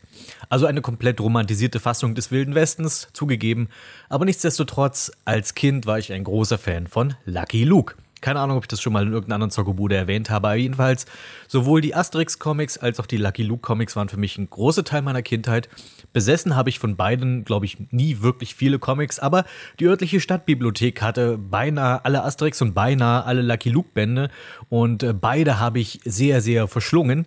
Und zugegebenermaßen die Lucky Luke-Comics fast sogar ein bisschen lieber noch als die Asterix-Comics und ich habe lange gegrübelt, warum das so ist, weil wenn ich so drüber nachdenke, ich fand Asterix, glaube ich, immer lustiger. Ich fand den Zeichenstil immer ansprechender und ich fand auch die Figuren eigentlich immer sympathischer als bei Lucky Luke und wenn man sich die beiden Hauptfiguren mal vergleicht, so Asterix und Lucky Luke. Asterix finde ich insofern einen besseren Charakter, als dass er halt nicht komplett unbesiegbar und unverwundbar ist.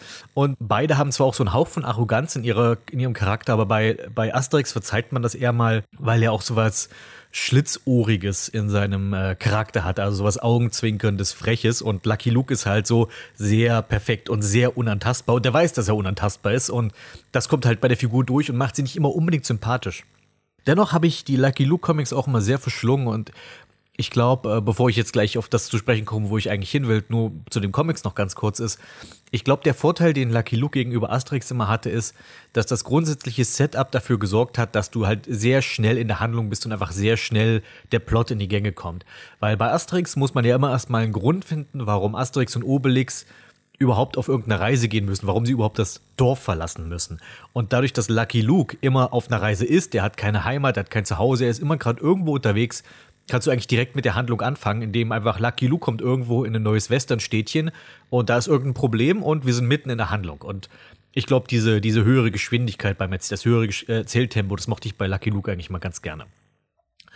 Jedenfalls äh, gehörte Lucky Luke ähm, auch zu den Dingen, bei denen ich das, Co- die, die Comics immer besser fand als die Zeichentrickserie, was für mich auch eher ungewöhnlich ist, weil normalerweise ziehe ich Bewegtbild immer den Comics vor, aber ich glaube, sowohl bei Asterix als auch bei Lucky Luke waren, äh, war der Humor und den Comics einfach in geschriebener Form einfach immer noch mal ein bisschen besser als in dem, was dann quasi Fernsehteams dann draus gemacht haben.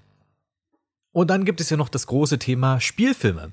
Und äh, bei Asterix, die Spielfilme finde ich, glaube ich, durch die Bank weg alle scheußlich. Der zweite mit Cleopatra war okay, aber den habe ich auch schon lange nicht mehr gesehen. Ich glaube, wenn ich den heute gucken würde, würde einem wahrscheinlich auffallen, dass der auch nur aus popkulturellen Referenzen besteht, die inzwischen längst keine Relevanz mehr haben. Also ich weiß, ich weiß, es gab ein, ein Joke bestand daraus, dass eine Figur Vodafonis hieß und so. Also äh, äh, äh.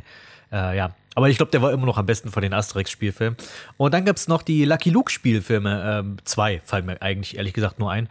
Der, um den es heute geht, Lucky Luke mit Terence Hill von 1991. Und dann gab es noch diesen unsäglichen Die Daltons gegen Lucky Luke-Film. Einer der schlechtesten Filme, die ich je in meinem Leben gesehen habe.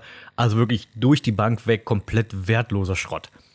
Ähm, aber dem will ich jetzt gar nicht weiter zerfetzen, weil das hat der Film gar nicht verdient, dass ich ihm so viel Aufmerksam Aufmerksamkeit äh, widme. Ah ja, und dann gab es noch diese eine Verfilmung ähm, Ende der 2000er, ich glaube 2009 rum. Die sah ziemlich cool aus. Davon kenne ich aber nur den Trailer. Also den Lucky Luke-Film werde ich auf alle Fälle nochmal nachholen irgendwann. Ich möchte heute über den Lucky Luke-Film mit Terence Hill sprechen. Äh, der kam mir einfach neulich mal wieder so in den Sinn und dann da fiel mir ein, als Kind habe ich den Film sehr geliebt, weil Lucky Luke und Terence Hill, zwei der coolsten Dinge überhaupt äh, in einem, dann habe ich den, glaube ich, mal als Jugendlicher, junger Erwachsener wieder gesehen und dachte, was für ein unfassbar langweiliger Mist ist dieser Film eigentlich. Und ähm, jetzt dachte ich, ich gucke mir noch mal an und schaue, wie sich meine Meinung inzwischen geändert hat. Und mh, ich glaube, ich finde ihn nicht mehr ganz so schlecht, wie ich ihn als Jugendlicher fand. Aber ich glaube, ich könnte ihn noch nie mehr so lieben, wie ich ihn als Kind äh, fand. Äh, zu den Gründen kommen wir jetzt. Erstmal allgemein, worum geht's? Es ist im Grunde genommen eine Adaption des Lucky Luke Comics Daisy Town, was ja auch einer der populäreren ähm, Lucky Luke Comics ist. Es gab auch eine Trickfilm-Umsetzung von diesem Comic. Und im Grunde geht's darum, es wird eine neue Stadt namens Daisy Town gegründet. Die Stadt äh, scheint erst vielversprechend, dann fällt sie immer mehr irgendwelchen Banditen anheim. Lucky Luke kommt in die Stadt und räumt erstmal richtig auf. Und jetzt, wo es den Leuten gut geht, geht es ihnen eigentlich schon wieder fast zu gut. Und äh, sie vergessen sehr schnell, dass sie Lucky Luke eigentlich dieses friedliche Leben, was sie jetzt führen, zu verdanken haben und sehen sich sozusagen nach der alten Zeit, wo es ein bisschen aufregender ist, zurück. Und dann tauchen natürlich die Daltons auf, Lucky Lukes Erzfeinde, und ähm, wühlen das Ganze ein bisschen auf. Und Lucky Luke muss äh, die Daltons besiegen und dann die Leute endlich dazu bringen, den Frieden zu wertschätzen, den sie gewonnen haben. So allgemein zur Handlung. Es ist nicht unbedingt mein Lieblings-Lucky Luke-Comic, aber ich finde, er eignet sich schon ganz gut für eine Verfilmung. Ich fände es, hätte es ganz gut, glaube ich, gefunden, wenn sie verschiedene Lucky Luke-Comics hier einfach miteinander vermixt hätten, weil die Handlungen von Lucky Luke sind jetzt nie so komplex, dass ich finde, dass du einen ganzen Film damit erzählen kannst. Und das merkt man diesem Film auch sehr deutlich an. Ähm, dass du hast, dass du mitunter sehr viel Leerlauf dazwischen hast, bis wieder das nächste Handlungsrelevante passiert soll heißen, der Film wird am Anfang, hat am Anfang ganz, ganz viel erstmal Szenen, wie diese Stadt gegründet wird. Dann hast du ganz lange Szenen, wo quasi irgendwelche gesichtslosen, namenlosen Banditen Unfug treiben in der Stadt. Und dann taucht erst irgendwann Lucky Luke auf. Und dann hast du so ein paar, äh, ja, jetzt nimmt Lucky Luke die Ganoven-Hobbs-Szenen. Und dann wartest du eigentlich nur auf die Daltons. Und das dauert dann ein bisschen, bis die erstmal wieder auftauchen, weil du, du merkst einfach, wie dieser Film zwischendurch versucht Zeit zu gewinnen, indem es einfach ganz viele Filler-Szenen einbaut. Das heißt, du hast dann sehr, sehr viel Lucky Luke reitet in Zeitlupe durch die Prärie. Du hast Szenen, wie, sie, wie er beim Angeln ist, Szenen beim Schlafen in freier Natur. Man wartet wirklich das erste Drittel des Films nur darauf, dass endlich die Daltons kommen, weil vorher im Grunde genommen nichts passiert in dem Film. Und das ist schon etwas, was ich jetzt, so sehr ich diesen Film aus Nostalgie mag, was ich jetzt halt nicht beschönigen kann, wirklich. Und ich hatte dann eigentlich gehofft, weil ich ja Terence Hill als Schauspieler wirklich sehr mag und ich ihn sehr, sehr charismatisch finde, dass ich dachte, na gut, Terence Hill kann das vielleicht ja auffangen, einfach mit seiner Performance. Äh, weil ich finde, der gibt ja auch dem, den Bud Spencer-Filmen gewiss etwas. Es ist, ich finde, es ist nicht von der Hand zu weisen, dass Bud Spencer und Terence Hill-Filme immer, dass das die besten Filme sind, die sie zusammen gemacht haben. Bud Spencer ohne Terence Hill ist oftmals eher langweilig. Ich mochte Aladdin, aber zum Beispiel diese ganzen Plattfuß am äh, Plattfußfilme, Plattfuß am Nil oder sie nannten ihn Mücke oder sowas, das fand ich alle eher so schnarchig. Und auch genauso Terence Hill Filme ohne Bud Spencer sind, da fehlt irgendwie was. Und das, das so ein bisschen das Problem hat auch dieser Film. Ähm, dann könnte man sagen, ja gut, das ist Lucky Luke, wo sollst du deine Bud Spencer-Rolle herbekommen? Das stimmt natürlich. Und ich glaube, Terence Hill hätte diesen Film tatsächlich auch retten können in seinen jüngeren Tagen. Und nun will ich nicht Terence Hill vorwerfen, dass er älter geworden ist, aber wenn du dir die, ich meine, Terence Hill ist jetzt kein Fremder, wenn es um Westen geht, äh, im Westen, wenn es um Western geht. Er ist ja mit Western eigentlich bekannt geworden, genauso wie Bud Spencer. Ich meine, die rechte und die linke Hand des Teufels oder die linke und die rechte Hand des Teufels, wie auch immer, wie rum der richtige Filmtitel ist, ist ein Western mit, mit Bud Spencer und Terence Hill, aber es ist nicht unbedingt einer von diesen typischen Bud Spencer und Terence Hill Filmen. Ja, da ist Comedy und Klamauk mit drin, aber beide Figuren sind halt noch nicht komplett ähm, auf, auf 180 gedrehte Comedy-Clowns geworden, wie sie halt später wurden. Und damit will ich jetzt nicht die späteren Bud Spencer Terence Hill Filme bashen. Ich mag viele von denen wie Miami Cops und sowas. Aber äh, Terence Hill, sagen wir mal so, Terence Hill war am Anfang seiner Karriere noch wesentlich cooler. Also er hat diesen coolen Charakter sehr gut rübergebracht. Nicht so cool wie Clint Eastwood, aber das ist auch schwer zu übertreffen. Und Clint Eastwood wäre in Lucky Luke wiederum auch völlig deplatziert. Aber Lucky Luke ähm, ist halt cool. Also er ist halt immer überlegen, er ist immer ruhig. Er ist so ein einsamer, er ist ein einsamer Cowboy. Und Terence Hill in 1991 ist schon zu sehr der Klamauk-Clown geworden, als dass er Lucky Luke noch dieses Coole rüberbringen könnte. Ich glaube, Terence Hill zu, der Zeiten, zu den Zeiten, wo er noch den müden Joe gespielt hat in den alten Western, wäre perfekt gewesen, weil das ist genau die Mischung gewesen aus cool, aber auch witzig. Und hier ist es halt einfach nur noch äh, Terence Hill, der, äh, der alte Schelm. Von der Optik her passt er überhaupt optisch zu Lucky Luke. Ich meine, okay, Lucky Luke ist eine stilisierte Cartoon äh, Trickfilmfigur oder Comicfigur. Da kannst du quasi jeden einsetzen, der in etwa das Format hat körperlich. Ähm, was aber halt auffällt, ist, dass sie ihm nicht die klassischen Lucky Luke Klamotten gegeben haben. Also er trägt eben kein gelbes Hemd mit schwarzer Weste und rotem Halstuch, sondern er ist halt im Wesentlichen komplett in weiß oder weißlich-grau gekleidet auf seinem weißen Pferd fand ich, das hat mich früher mal so ein bisschen gestört, dass er einfach nicht die Lucky Luke-Klamotten trägt. Nachdem ich dann aber gesehen habe, wie, äh, wie Till Schweiger in den Lucky Luke-Klamotten aussieht, also wirklich wie in den Comics, dachte ich, im echten Leben sieht dieses Kostüm nicht besonders gut aus. Ähm, da ist schon ganz gut, dass sie ihm ein bisschen anders eingekleidet haben. Es, es senkt halt nur leider den Wiedererkennungswert, dass er Lucky Luke sein soll. So ein bisschen wie bei Mario-Filmen, äh, bei dem ich mich dann auch frage, warum die so lange brauchten, um äh, Bob Hoskins endlich in das Mario-Outfit zu stecken. Was ich halt auch immer schade fand. Und hier, ja, sind halt, er sieht halt nicht wirklich aus wie Lucky Luke, aber er spielt eben die Rolle namens Lucky Luke. Äh, Jolly Jumper kann man nicht viel zu sagen, also das Pferd von Lucky Luke, äh, haben sie ganz gut gecastet, ist ein weißes Pferd und wird wie in den Comics, hat, er hat auch eine Menge Text, also dort kommentiert ja Jolly Jumper im Wesentlichen alles so als Comedy-Sidekick wird hier einfach dadurch gemacht, dass einfach Wolfgang Völz Voice-Over macht. Also sprich, er spricht das Pferd. Und Wolfgang Völz ist ein toller Sprecher, also kann man nicht viel mit verkehrt machen, der ja auch einen gewissen Sinn für Comedy hat. Er ist ja be am bekanntesten, glaube ich, für seine Rolle als Captain Blaubeer. Und hier als Jolly Jumper bringt er auch diesen, diesen schelmischen Humor auf jeden Fall mit. Vom Comedy allgemein ist der Film nicht so stark. Er hat, glaube ich, ein, zwei Szenen, die ich tatsächlich legitim lustig fand. Die restlichen sind halt so, ist halt typischer Kinderhumor, bei dem du als Erwachsener so eher die Augen verdrehst. Also der Running Gag mit Jolly Jumper ist, dass er halt immer Hunger hat und Müsli will. Und das ist halt, ich weiß nicht, als Kind findet man das vielleicht lustig. Haha, der hat schon wieder gesagt, dass er Müsli will. Als Erwachsener denkst du, ja, dann ist es, er möchte Müsli. Es ist ein Pferd. Die Daltons sind okay und sind auch gewissermaßen das Highlight des Films, weil das, das was, was der Film in Comedy hat, ist mit den Daltons, funktioniert, glaube ich, noch am besten. Man hat da wieder diese Dynamik mit dem etwas jähzornigen Joe und dem vertrottelten Everell und die anderen beiden Daltons stehen daneben und grinsen blöd. Und das im Wesentlichen wird das hier auch so umgesetzt. Ähm, auch hier finde ich es ein bisschen schade, dass die Daltons nicht einheitlich gekleidet sind, was ja auch so ein Merkmal in den Comics ist, dass die Daltons ja immer, immer die gleichen Klamotten haben, aber sie alle unterschiedlich groß sind. Es sind ja vier Brüder äh, mit Joe, dem Anführer, als dem kleinsten und Everell als dem Trottel, dem größten. Die größten Unterschiede haben sie auf jeden Fall gut aufgefangen beim, beim Casting. Also die Daltons sehen auf keinen Fall aus wie Brüder. Also sie sehen wirklich sehr unterschiedlich aus. Aber die Größenverhältnisse stimmen. Also wenn die vier nebeneinander stehen, dann siehst du, okay, die sind auf jeden Fall abgestuft, immer ein Stückchen größer.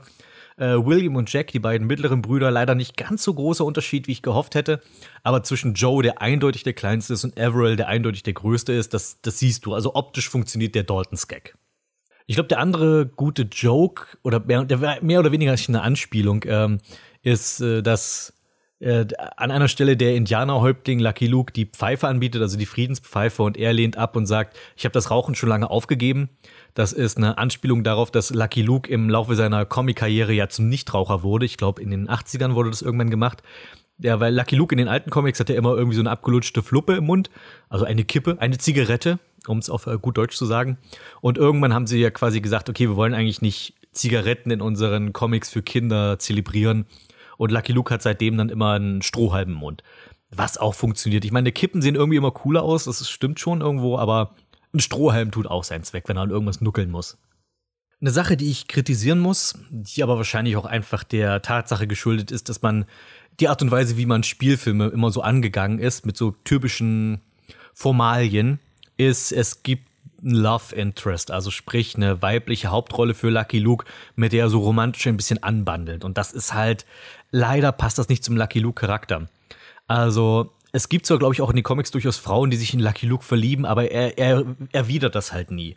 Luke ist, Lucky Luke ist in Comics im Wesentlichen asexuell. Er hat also überhaupt keinen Sexualtrieb und kein Interesse an Frauen. Ich glaube, seine, seine Philosophie ist, die Gerechtigkeit und die Freiheit sind meine Braut, deswegen kann ich mich niemals binden. Ähm, aber in diesem Film ist es tatsächlich so, da kommt in diese in Daisy Town und da ist diese ähm, Saloon-Sängerin, Tänzerin, durchaus eine wirklich attraktive Frau. Also äh, wirklich eine, eine, eine attraktive Dame, die sie da genommen haben. Ähm, und ich glaube, es hätte funktioniert, wenn sie quasi Lucky Luke schöne Augen macht, aber er halt quasi klar macht, hey, ich bin hier nur, bin jetzt hier der Sheriff und nicht ähm, dein Liebchen.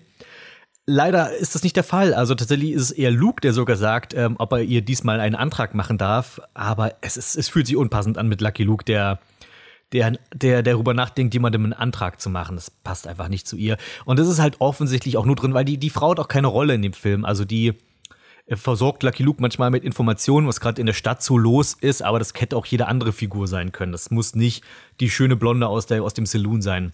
Es ist offensichtlich nur drin, weil man braucht halt eine weibliche Hauptrolle. Und in Lucky Luke gibt es halt nicht viele weibliche Figuren, ähm, außer Calamity Jane und die ist, ich glaube, die hätte diesen, die, obwohl, ich glaube, die hätte den Film sogar ganz gut getan, weil das ist das, was ich am Anfang meinte, vermixt doch einfach mehrere Comics, wenn ihr daraus einen Film macht, um es ein bisschen reichhaltiger zu machen. Und ich glaube, mit Jane als so so, so eine Catwoman, äh, Batman-Catwoman-Dynamik mit Lucky Luke und Calamity Jane, so, hey, eigentlich mögen wir uns, uns respektieren uns, aber Jane ist halt so ein Wildfang, die auch manchmal der Antagonist sein kann.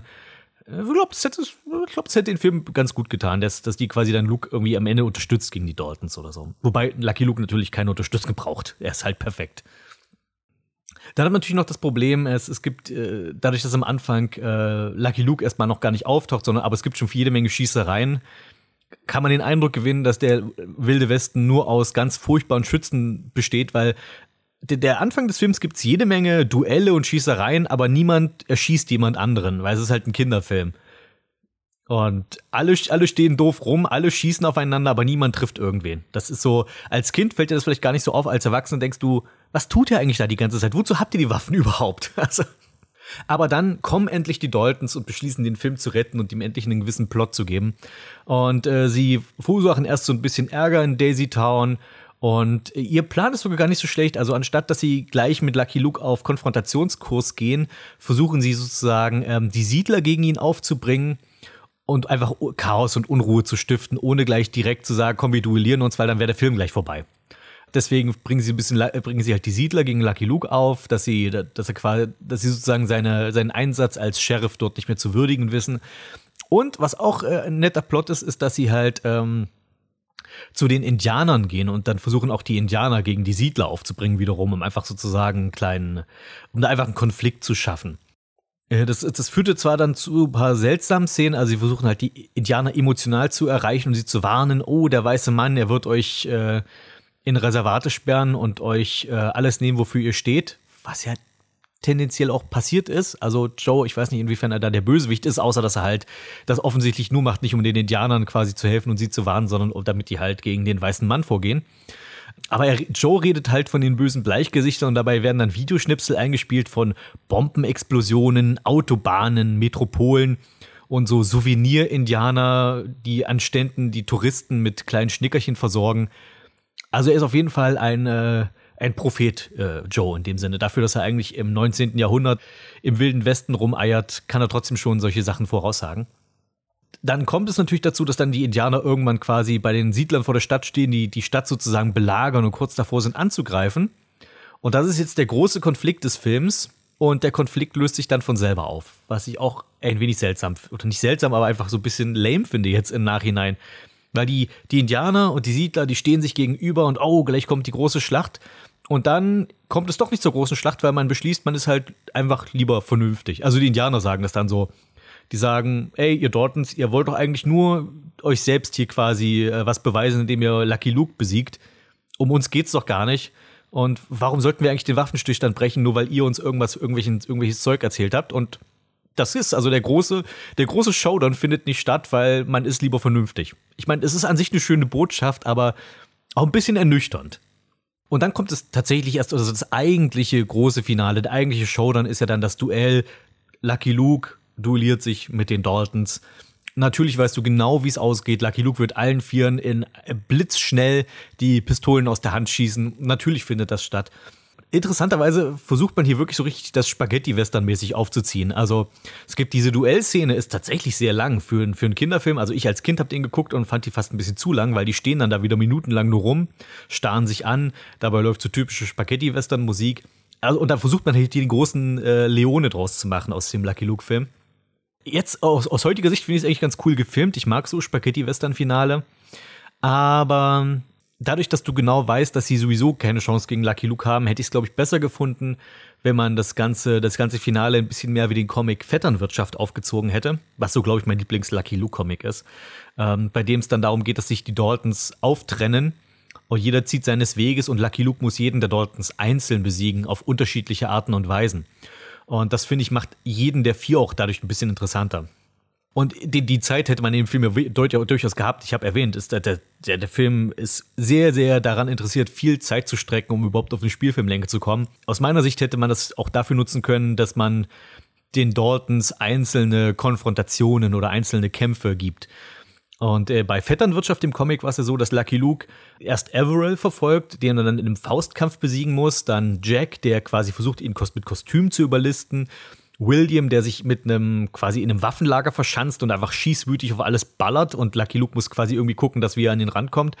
Und das klassische Western-Duell, dieses typische Sergio Leone-Duell, das findet dann nur mit Joe statt. Und ich glaube, das hätte diesem Film besser getan, wenn man sich so an den Daltons hocharbeitet, von einem Boss zum nächsten sozusagen. Und hat man leider nicht gemacht. Man hat einfach das typische, typische Lucky Luke-Finale mit Luke besiegt alle Daltons einfach auf einmal. Weil er halt unantastbar ist. Deswegen, ähm, leider jetzt nicht, leider nicht so cool, der Film, muss ich sagen. Also ich, ich, ich mag ihn aus Nostalgiegründen, aber ich glaube, wer, wer den Film aus seiner Kindheit nicht kennt und ihn jetzt zum ersten Mal sieht, der wird nicht auf seine Kosten kommen. Und auch das ganze Ende, also nachdem er die Daltons besiegt hat, fühlt sich sehr unlucky Luke-mäßig an, weil der typische Lucky Luke Comic oder eine Episode in der TV-Serie endet normalerweise damit, Luke hat den Tag gerettet und ihm zu Ehren wird jetzt eine Rede gehalten, bei ihm, bei dem ihm gedankt wird. Und während die Rede läuft, ist er schon abgezogen und alle fragen sich, na nu, wo ist denn Luke auf einmal hin? Und du siehst ihn, er ist schon mit dem Pferd auf dem Weg ins nächste Abenteuer, weil er keinen Dank braucht und keine Anerkennung und das eigentlich auch überhaupt nicht mag. Und hier ist es so, hier hält Lucky Luke am Ende, also versucht eine Rede zu halten, was so erstmal das schon sehr, sehr out of character ist. Und dann lassen die Siedler ihn stehen. Also an sich könnte es ein cleverer Gag sein mit diesem Verdrehen des, des Status quo, aber das ist offensichtlich nicht die Intention gewesen. Sondern Luke hält seine Rede, dass die Leute jetzt das dazugelernt haben, dass Frieden und ähm, gutes Zusammenleben einfach doch mehr wert ist als irgendwie die Einnahmen in einer wilden Westernstadt und dann lassen ihn die Siedler stehen, weil irgendwo wurde Gold gefunden und ah, wir müssen schnell Gold finden und äh, das ist dann der Schlussgag. Und der zündet halt einfach nicht, weil es halt nicht zu Lucky Luke passt. Darum, ich, lange, lange Rede, nur wenig Sinn, aber als Lucky Luke-Fan zündet der Film nicht so richtig und auch so als Western-Fan zündet der Film nicht so richtig und ist leider einer dieser Filme, die man heute, glaube ich, eher im Regal stehen lassen würde. Was schade ist, weil in meinem Herzen mag ich den Film noch, aber ich kann ihn guten Gewissens eigentlich nicht mehr weiterempfehlen. Wenn ihr Lucky Luke Filme sehen wollt, dann empfehle ich tatsächlich eher die Trickfilme. Da gibt es ja auch den Daisy Tone Film und Lucky Luke, sein größter Trick, ist auch ziemlich witzig nach wie vor. Natürlich alter Trickfilm, bisschen anderes Erzähltempo, als man es heute gewohnt ist, aber die fangen den Geist von Lucky Luke halt doch, also der Comic schon mehr ein, als es dieser Spielfilm tut. The Showcreiser. Kümmern wir uns jetzt um das Wunschspiel des Monats, des Monats März, um genau zu sein, und zwar Kirby 64, The Crystal Shards für das Nintendo 64. Eine interessante Wahl von meinen Zuschauern, weil ich überlege, warum wurde es gewählt? Ist es einfach nur, weil Kirby und Kirby ist halt populär? Oder geht es ihnen wirklich speziell um dieses Spiel? Ich fange es gerade so komisch an, weil Kirby 64 ist eins dieser N64-Spiele, die so irgendwie untergegangen sind. Und ich bin mir nicht mal ganz sicher, warum. Also ich habe zwar eine Idee, weshalb es so sein könnte, aber und lass mich mal so sagen, ähm, ich habe von diesem Spiel erst in meinem Erwachsenenleben erfahren und ich war jetzt nun wirklich nicht jemand, der beim N64 die Scheuklappen aufhatte, sondern das war schon eine Konsole, die ich sehr mochte, die ich sehr genossen habe und bei der ich auch eigentlich die Augen offen gehalten habe. Aber kann sein, dass ich den Club Nintendo immer übersehen habe. Das kann durchaus sein, weil zu der Zeit hat Club Nintendo ja angefangen, irgendwie so zu 90 Prozent nur noch aus Pokémon zu bestehen. Oder auch bei, bei anderen N64-Zeitschriften, ähm, ach Gott, wie hießen sie denn gleich? Der 64 Power, kann ich mich auch nicht dran erinnern, dass ich da Kirby 64 drin gesehen habe. Aber ich finde es insofern eigenartig, weil es tatsächlich ein ziemlich gutes Spiel ist. Meine Vermutung, warum damals, als das Spiel rauskam, niemand so richtig über Kirby 64 geredet hat, ist, weil es im Grunde genommen ein 2D-Plattformer ist. Und die waren zu dem Zeitpunkt extrem verpönt. Man erinnere sich daran, dass es äh, Nintendo-Spielezeitschriften gab, die damit geprotzt haben, dass Castlevania auf dem N64 in 3D ist und damit quasi haushoch des PlayStation Castlevania-Spiels überlegen sein muss. Also Symphony of the Night, weil das ist ja schmutziges, rückständiges 2D und wir haben modernes 3D, deswegen muss es automatisch besser sein. Äh, ist jetzt nicht so gut gealtert, die Aussage, glaube ich. Und, ähm, oder auch Yoshi's Story, wobei ich das Spiel tatsächlich nicht so gut fand. Aber ihr, wisst, was ich meine. 2D-Spiele waren zu der Zeit, zu dem Zeitpunkt des N64 und der PlayStation 1 halt wirklich aus der Mode gekommen. Und Kirby 64 hat zwar einen dreidimensionalen Look, spielt sich aber trotzdem wie ein traditioneller 2D-Plattformer. Du läufst nur von links nach rechts, springst, tauchst. Es ist ein Spiel, was so auch auf dem Super Nintendo hätte erscheinen können, nur eben ohne die 3D-Hintergründe. Also die, die Kamera und die Hintergründe lassen den Eindruck erscheinen, du würdest ein 3D-Spiel spielen, aber du bewegst dich trotzdem nur auf zwei Achsen. Das wird vor allem dann auffällig, wenn du den Controller in die Hand genommen hast. Ich habe das Spiel einfach nochmal angespielt, um jetzt mich quasi hier ein paar Gedanken dafür zu sammeln, für diesen kleinen Beitrag. Und dachte im ersten Moment, ach verdammt, der N64-Controller ist kaputt, weil die Dinger sind ja auch recht anfällig, also vor allem die Analogsticks, weil es passierte nichts. Bis ich dann gemerkt habe, Kirby 64 gehört zu den wenigen wirklich Ausnahmespielen, die das Steuerkreuz verwenden und nicht den Analogstick. Also du spielst das komplette Spiel mit Steuerkreuz, was auf dem N64 eine Riesenausnahme ist. Aber da bin ich erstmal gar nicht drauf gekommen. Aber das macht es vor allem deutlich, ähm, dass das Kirby 64 sich weiterhin als 2D-Spiel ähm, definiert. Von dem, was ich gelesen habe, war die ursprüngliche Idee des Spiels, es sollte so ein typisches N64 3D-Plattformer-Ding werden, aber irgendwie haben sie es nicht hingekriegt oder die Zeit hat gefehlt. Und deswegen hat man sich entschlossen, lieber ein gutes 2D-Spiel zu machen als ein schlechtes 3D-Spiel, wofür man den Entwicklern durchaus applaudieren sollte, weil schlechte 3D-Spiele gibt's wie Sand am Meer.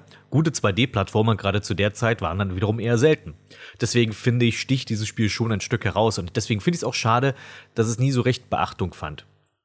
Es ist auch optisch gar nicht so schlecht gealtert. Also viele N64-Spiele sehen ja heute aus wie Murks. Also selbst mit Nostalgiebrille gibt es so ein paar Teile, GoldenEye zum Beispiel.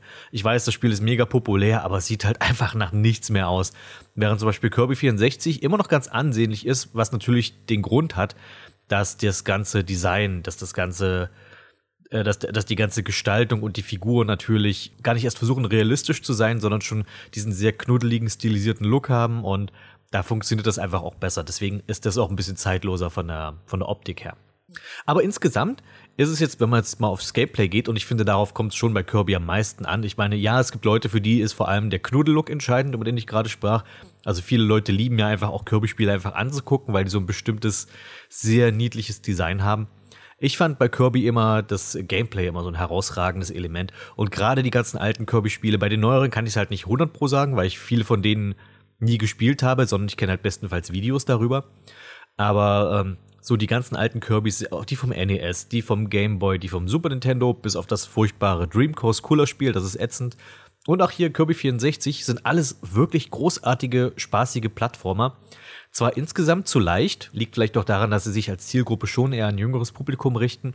Also das ist so, das ist kein Spiel, bei dem du jemals Game Over gehen wirst, glaube ich. Du verlierst hier und da mal ein Leben, aber du findest unterwegs so viele Leben, dass du halt du, du startest auch, wenn du ein Leben verlierst, auch wieder gleich in demselben Raum, in dem du gerade bist. Also du wirst nie weit zurückgeschmissen und du gehst eigentlich nie wirklich Game Over.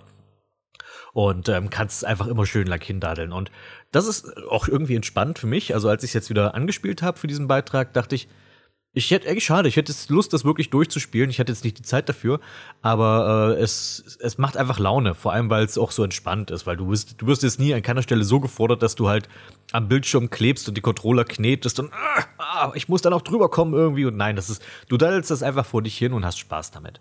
Ein Punkt, den ich sehr auffällig finde hier, beziehungsweise das ist ein Ding, was ja auch so typisch ist für die Kirby-Reihe ist, dass die verschiedenen Kirby-Inkarnationen von Konsole zu Konsole ja immer ihre eigenen kleinen Gimmicks haben. Also NES Kirby, das allererste Spiel war ja einfach nur niedliche Kullerkugel, die Gegner fressen kann und sich mit Luft aufpusten und ein bisschen fliegen. Und dann kam mit Kirby's Adventure, auch auf dem NES, kam ja dann, glaube ich, schon die Fähigkeit dazu, Fähigkeiten zu absorbieren. Und auf dem SNES wurde das dann noch auf die Spitze getrieben mit diesem ähm, großartigen Kirby's Funpack hieß es, glaube ich, wo du verschiedene Kirby, äh, Kirby-Spiele in einem Modul hast und das hat dann noch einen Zweispieler-Modus, wo dann auch der, dein zweiter Spieler eine absorbierte Fähigkeit spielen kann, sodass du es quasi im Koop spielen kannst. Ganz, ganz tolles, großartiges Multiplayer-Gimmick. Auf dem Gameboy hattest du die Tier-Buddies. Und ich sehe auf dem N64 hast du die Möglichkeit, die absorbierten Fähigkeiten zu kombinieren. Und das ist so, finde ich, das Highlight von Kirby 64. Mal als Beispiel, es gibt so diese typischen Eisgegner, Schneemänner und so weiter. Die kann Kirby fressen und bekommt eine Eisfähigkeit. Und die ist dann, glaube ich, einfach nur, er, er speit dann halt so ein bisschen Eis und das, du hast halt einen Eisangriff. Oder du frisst einen Elektrogegner und hast dann eine Fähigkeit, die mit Elektro zusammenhängt. Also Kirby britzelt dann so ein bisschen und wenn Gegner ihn berühren in dem Zustand, dann nehmen die davon Schaden. Beides ganz okay, aber jetzt natürlich nichts herausragendes mehr zu dem Zeitpunkt. Aber du kannst alle Fähigkeiten miteinander kombinieren und kriegst dann dadurch neue Fähigkeiten. Und das ergibt einfach einen Haufen Spaß, Sachen rumzuprobieren. Zum Beispiel Eis und Elektro. Was kann dabei herauskommen, wenn du die Eisfähigkeit hast und sie mit der Elektrofähigkeit kombinierst? Kirby bekommt dann die Fähigkeit, sich in einen Kühlschrank zu verwandeln, der mit Essen schießt, weil es ist kalt und es hat Strom und deswegen einfach eine total coole Idee ich finde die Fähigkeit an sich wertlos. Also es, es gibt viele Fähigkeiten, die halt auch wirklich einfach mehr so just for fun drin sind und nicht wirklich viele Gameplay-Vorteile dir bringen. Und die Eis-Elektro-Kombi gehört dazu. Ich, ich mir ist nur die gleich als erstes eingefallen, weil ich die halt mich da sehr amüsiert habe drüber. Aber die ist eigentlich komplett nutzlos. Aber dann gibt's halt so Sachen wie, ähm, ich glaube, es ist Erde und Strom, also Erde und Elektrizität. Da bekommt Kirby auf einmal einen riesengroßen äh, steinernen Morgenstern mit Elektroangriff. Also der britzelt und das ist ein riesen Morgenstern und damit haust du halt um dich. Oder Feuer und Klingen, weil du kannst ja auch Klingengegner verschlucken und dann kriegst du einen Bumerang oder ein Schwert oder irgendwie sowas.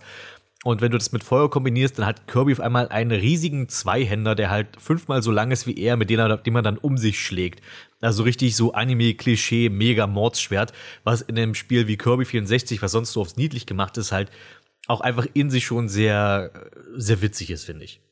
Und das, diese Kombination, diese Möglichkeit, Fähigkeiten zu kombinieren, das ist wirklich das Kernstück dieses Ablegers von Kirby und das, was auch motiviert weiterzuspielen, weil du probierst immer rum, was kann man miteinander kombinieren und was kommt dabei Cooles heraus. Du kannst auch Kom äh, Fähigkeiten mit, mit, sich selbst kombinieren. Also wenn du zum Beispiel, ähm, es gibt diese Bombenwerfer bei Kirby und wenn du den verschluckst, kann Kirby auf einmal selbst Bomben werfen, so Mega Man-Style, wenn du Bombman äh, besiegt hast. Und das ist schon ganz cool. Ich meine, Bomben werfen ist eigentlich immer eine coole Fähigkeit. Aber was ist, wenn du jetzt einen zweiten Bomberman verschluckst und zwei Bombenfähigkeiten im Inventar hast? Und wenn du die beiden kombinierst, dann kriegt Kirby, ähm, also zwei Bomben ergeben dann Zielsuchraketen. Also du bleibst beim Sprengstoff, aber du kriegst halt ein Upgrade für die Bombe. Du wirfst nicht einfach eine Bombe, sondern Kirby spuckt Raketen, die äh, Zielsuchfunktion haben und Gegner anvisieren. Also solche, solche coolen Ideen stecken einfach drin. Und deswegen würde ich sagen, ist Kirby 64 gehört für mich echt in jede N64-Sammlung. Es ist einfach wirklich spaßiges, gut designtes Spiel.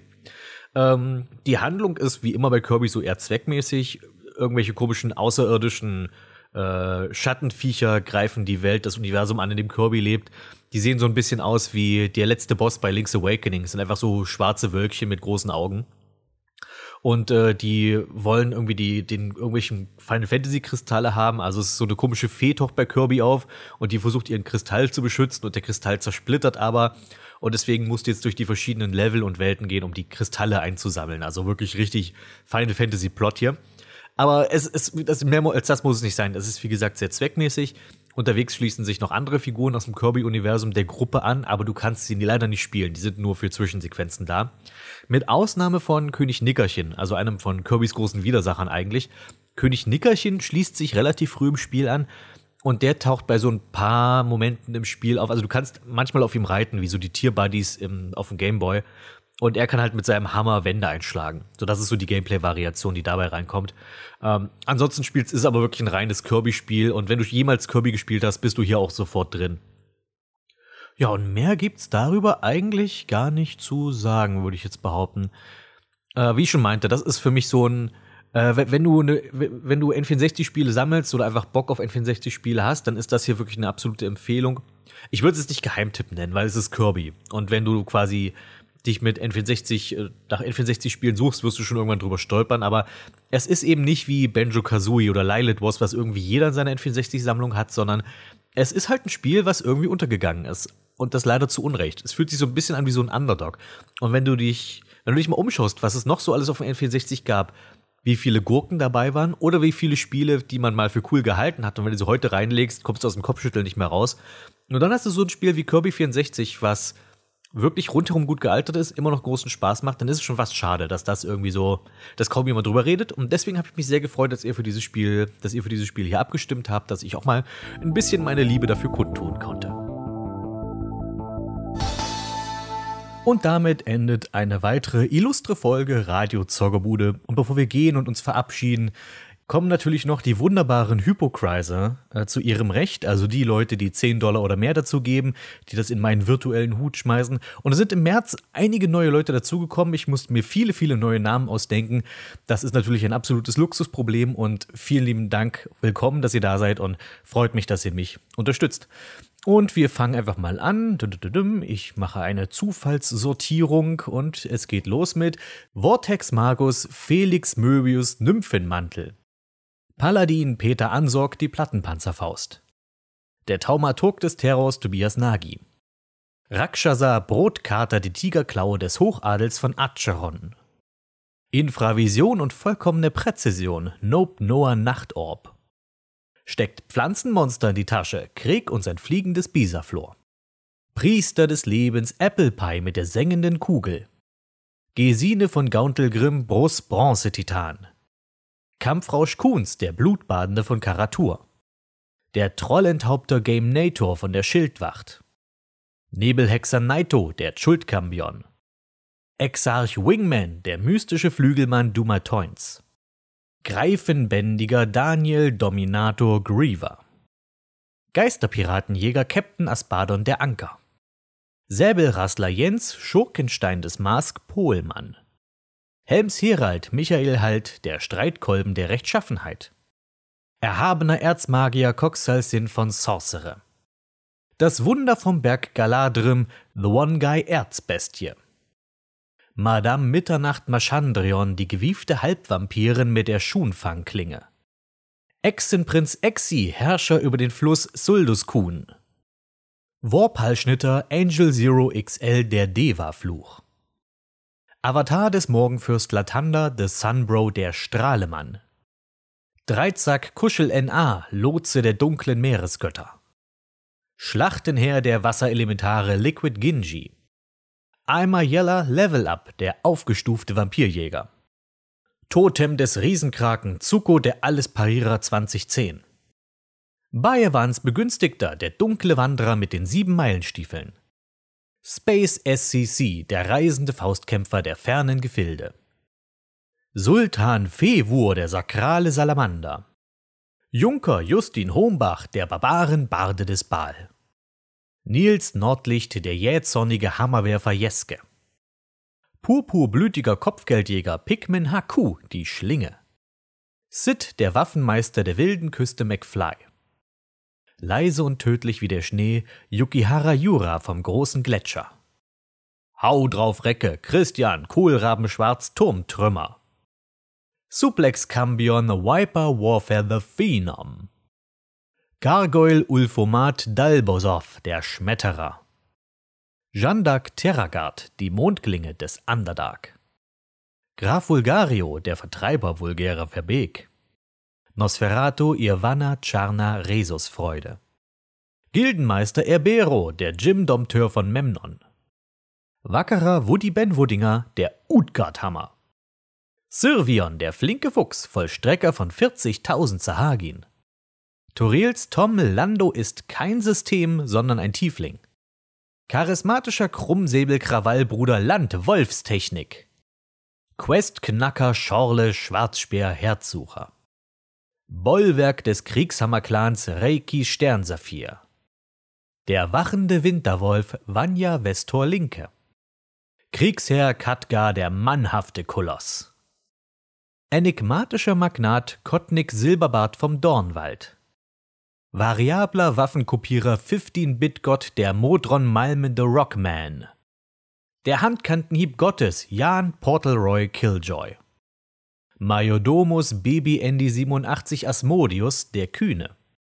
Ordensmann Kandrion der famose Marilith-Henker. Centerim-Agent Kevin Kettenzauber Zöge. Tiermeisterin Lea Brigitolia Magretyl, die elfische Pantherdame. Felbers Feldherr André de Metal Francais Eisenherz. Der stygische Blutjäger Ex-Nord Karachoberg. Lanzenritter Sebatze der galoppierende Pfähler. Dragon Camper, der tapfer zwischen Drachen kampierende. Der heilige Juwelenjäger Galaxion Raduriel. Rutambro, der psionische Kistenaffe aus Onyx. Ehrwürdige Schamanin SK Baby Khan vom Stamm der Schreckensbären. Apega, die Assassinen Asimar von Rashimen.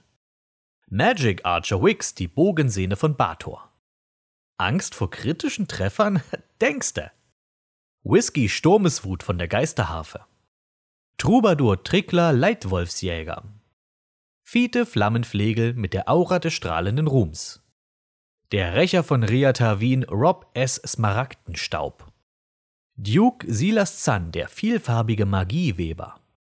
Windmagus Ash ZX 1989 von Ockmars Geheimbund der Eule.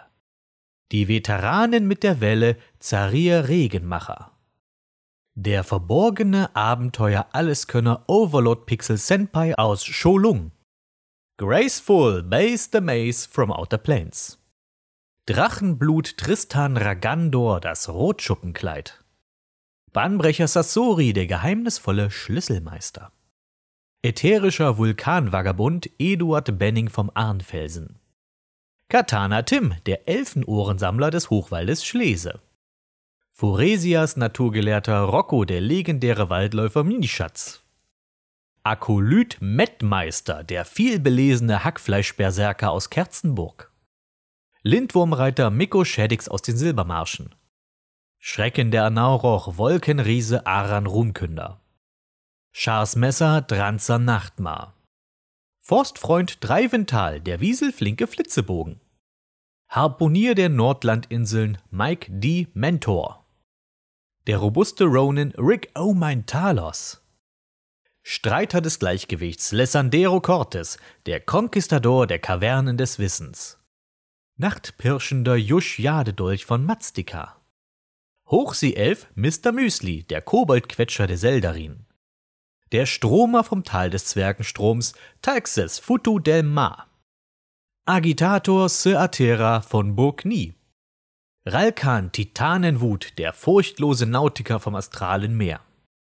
Königlicher Kyras Konstantin Kell Skalamaktrion der Netzknüpfer Spinnenreiter Waldschrat vom Mantelwald, der pirschende Schattennekromant Nightshadow 2601, stahlbewährter Monsterjäger Matthias der Kalimschansche Rüpel, Tanky Mac Podokalix von Knochenschmieds Plateau, Schwertmeister Luciano V3 mit den drei rubinbesetzten Degen, härter als dein Adamantgolem Keno Punto Kuba der Diamantene. Und schließlich zwielichtiger Lich no kendo niemals müd. Heieiei, wieder eine lange Liste heute gewesen. Wunderbar. So, dann wünsche ich euch noch einen schönen Rest März. So viel März ist ja gar nicht mehr übrig. Und wir hören uns relativ zügig dann auch zu dem großen Zockerbuden-Spezial über Disney-Filme. Das sollte dann hoffentlich um Ostern herum erscheinen. Also dann, haut da rein.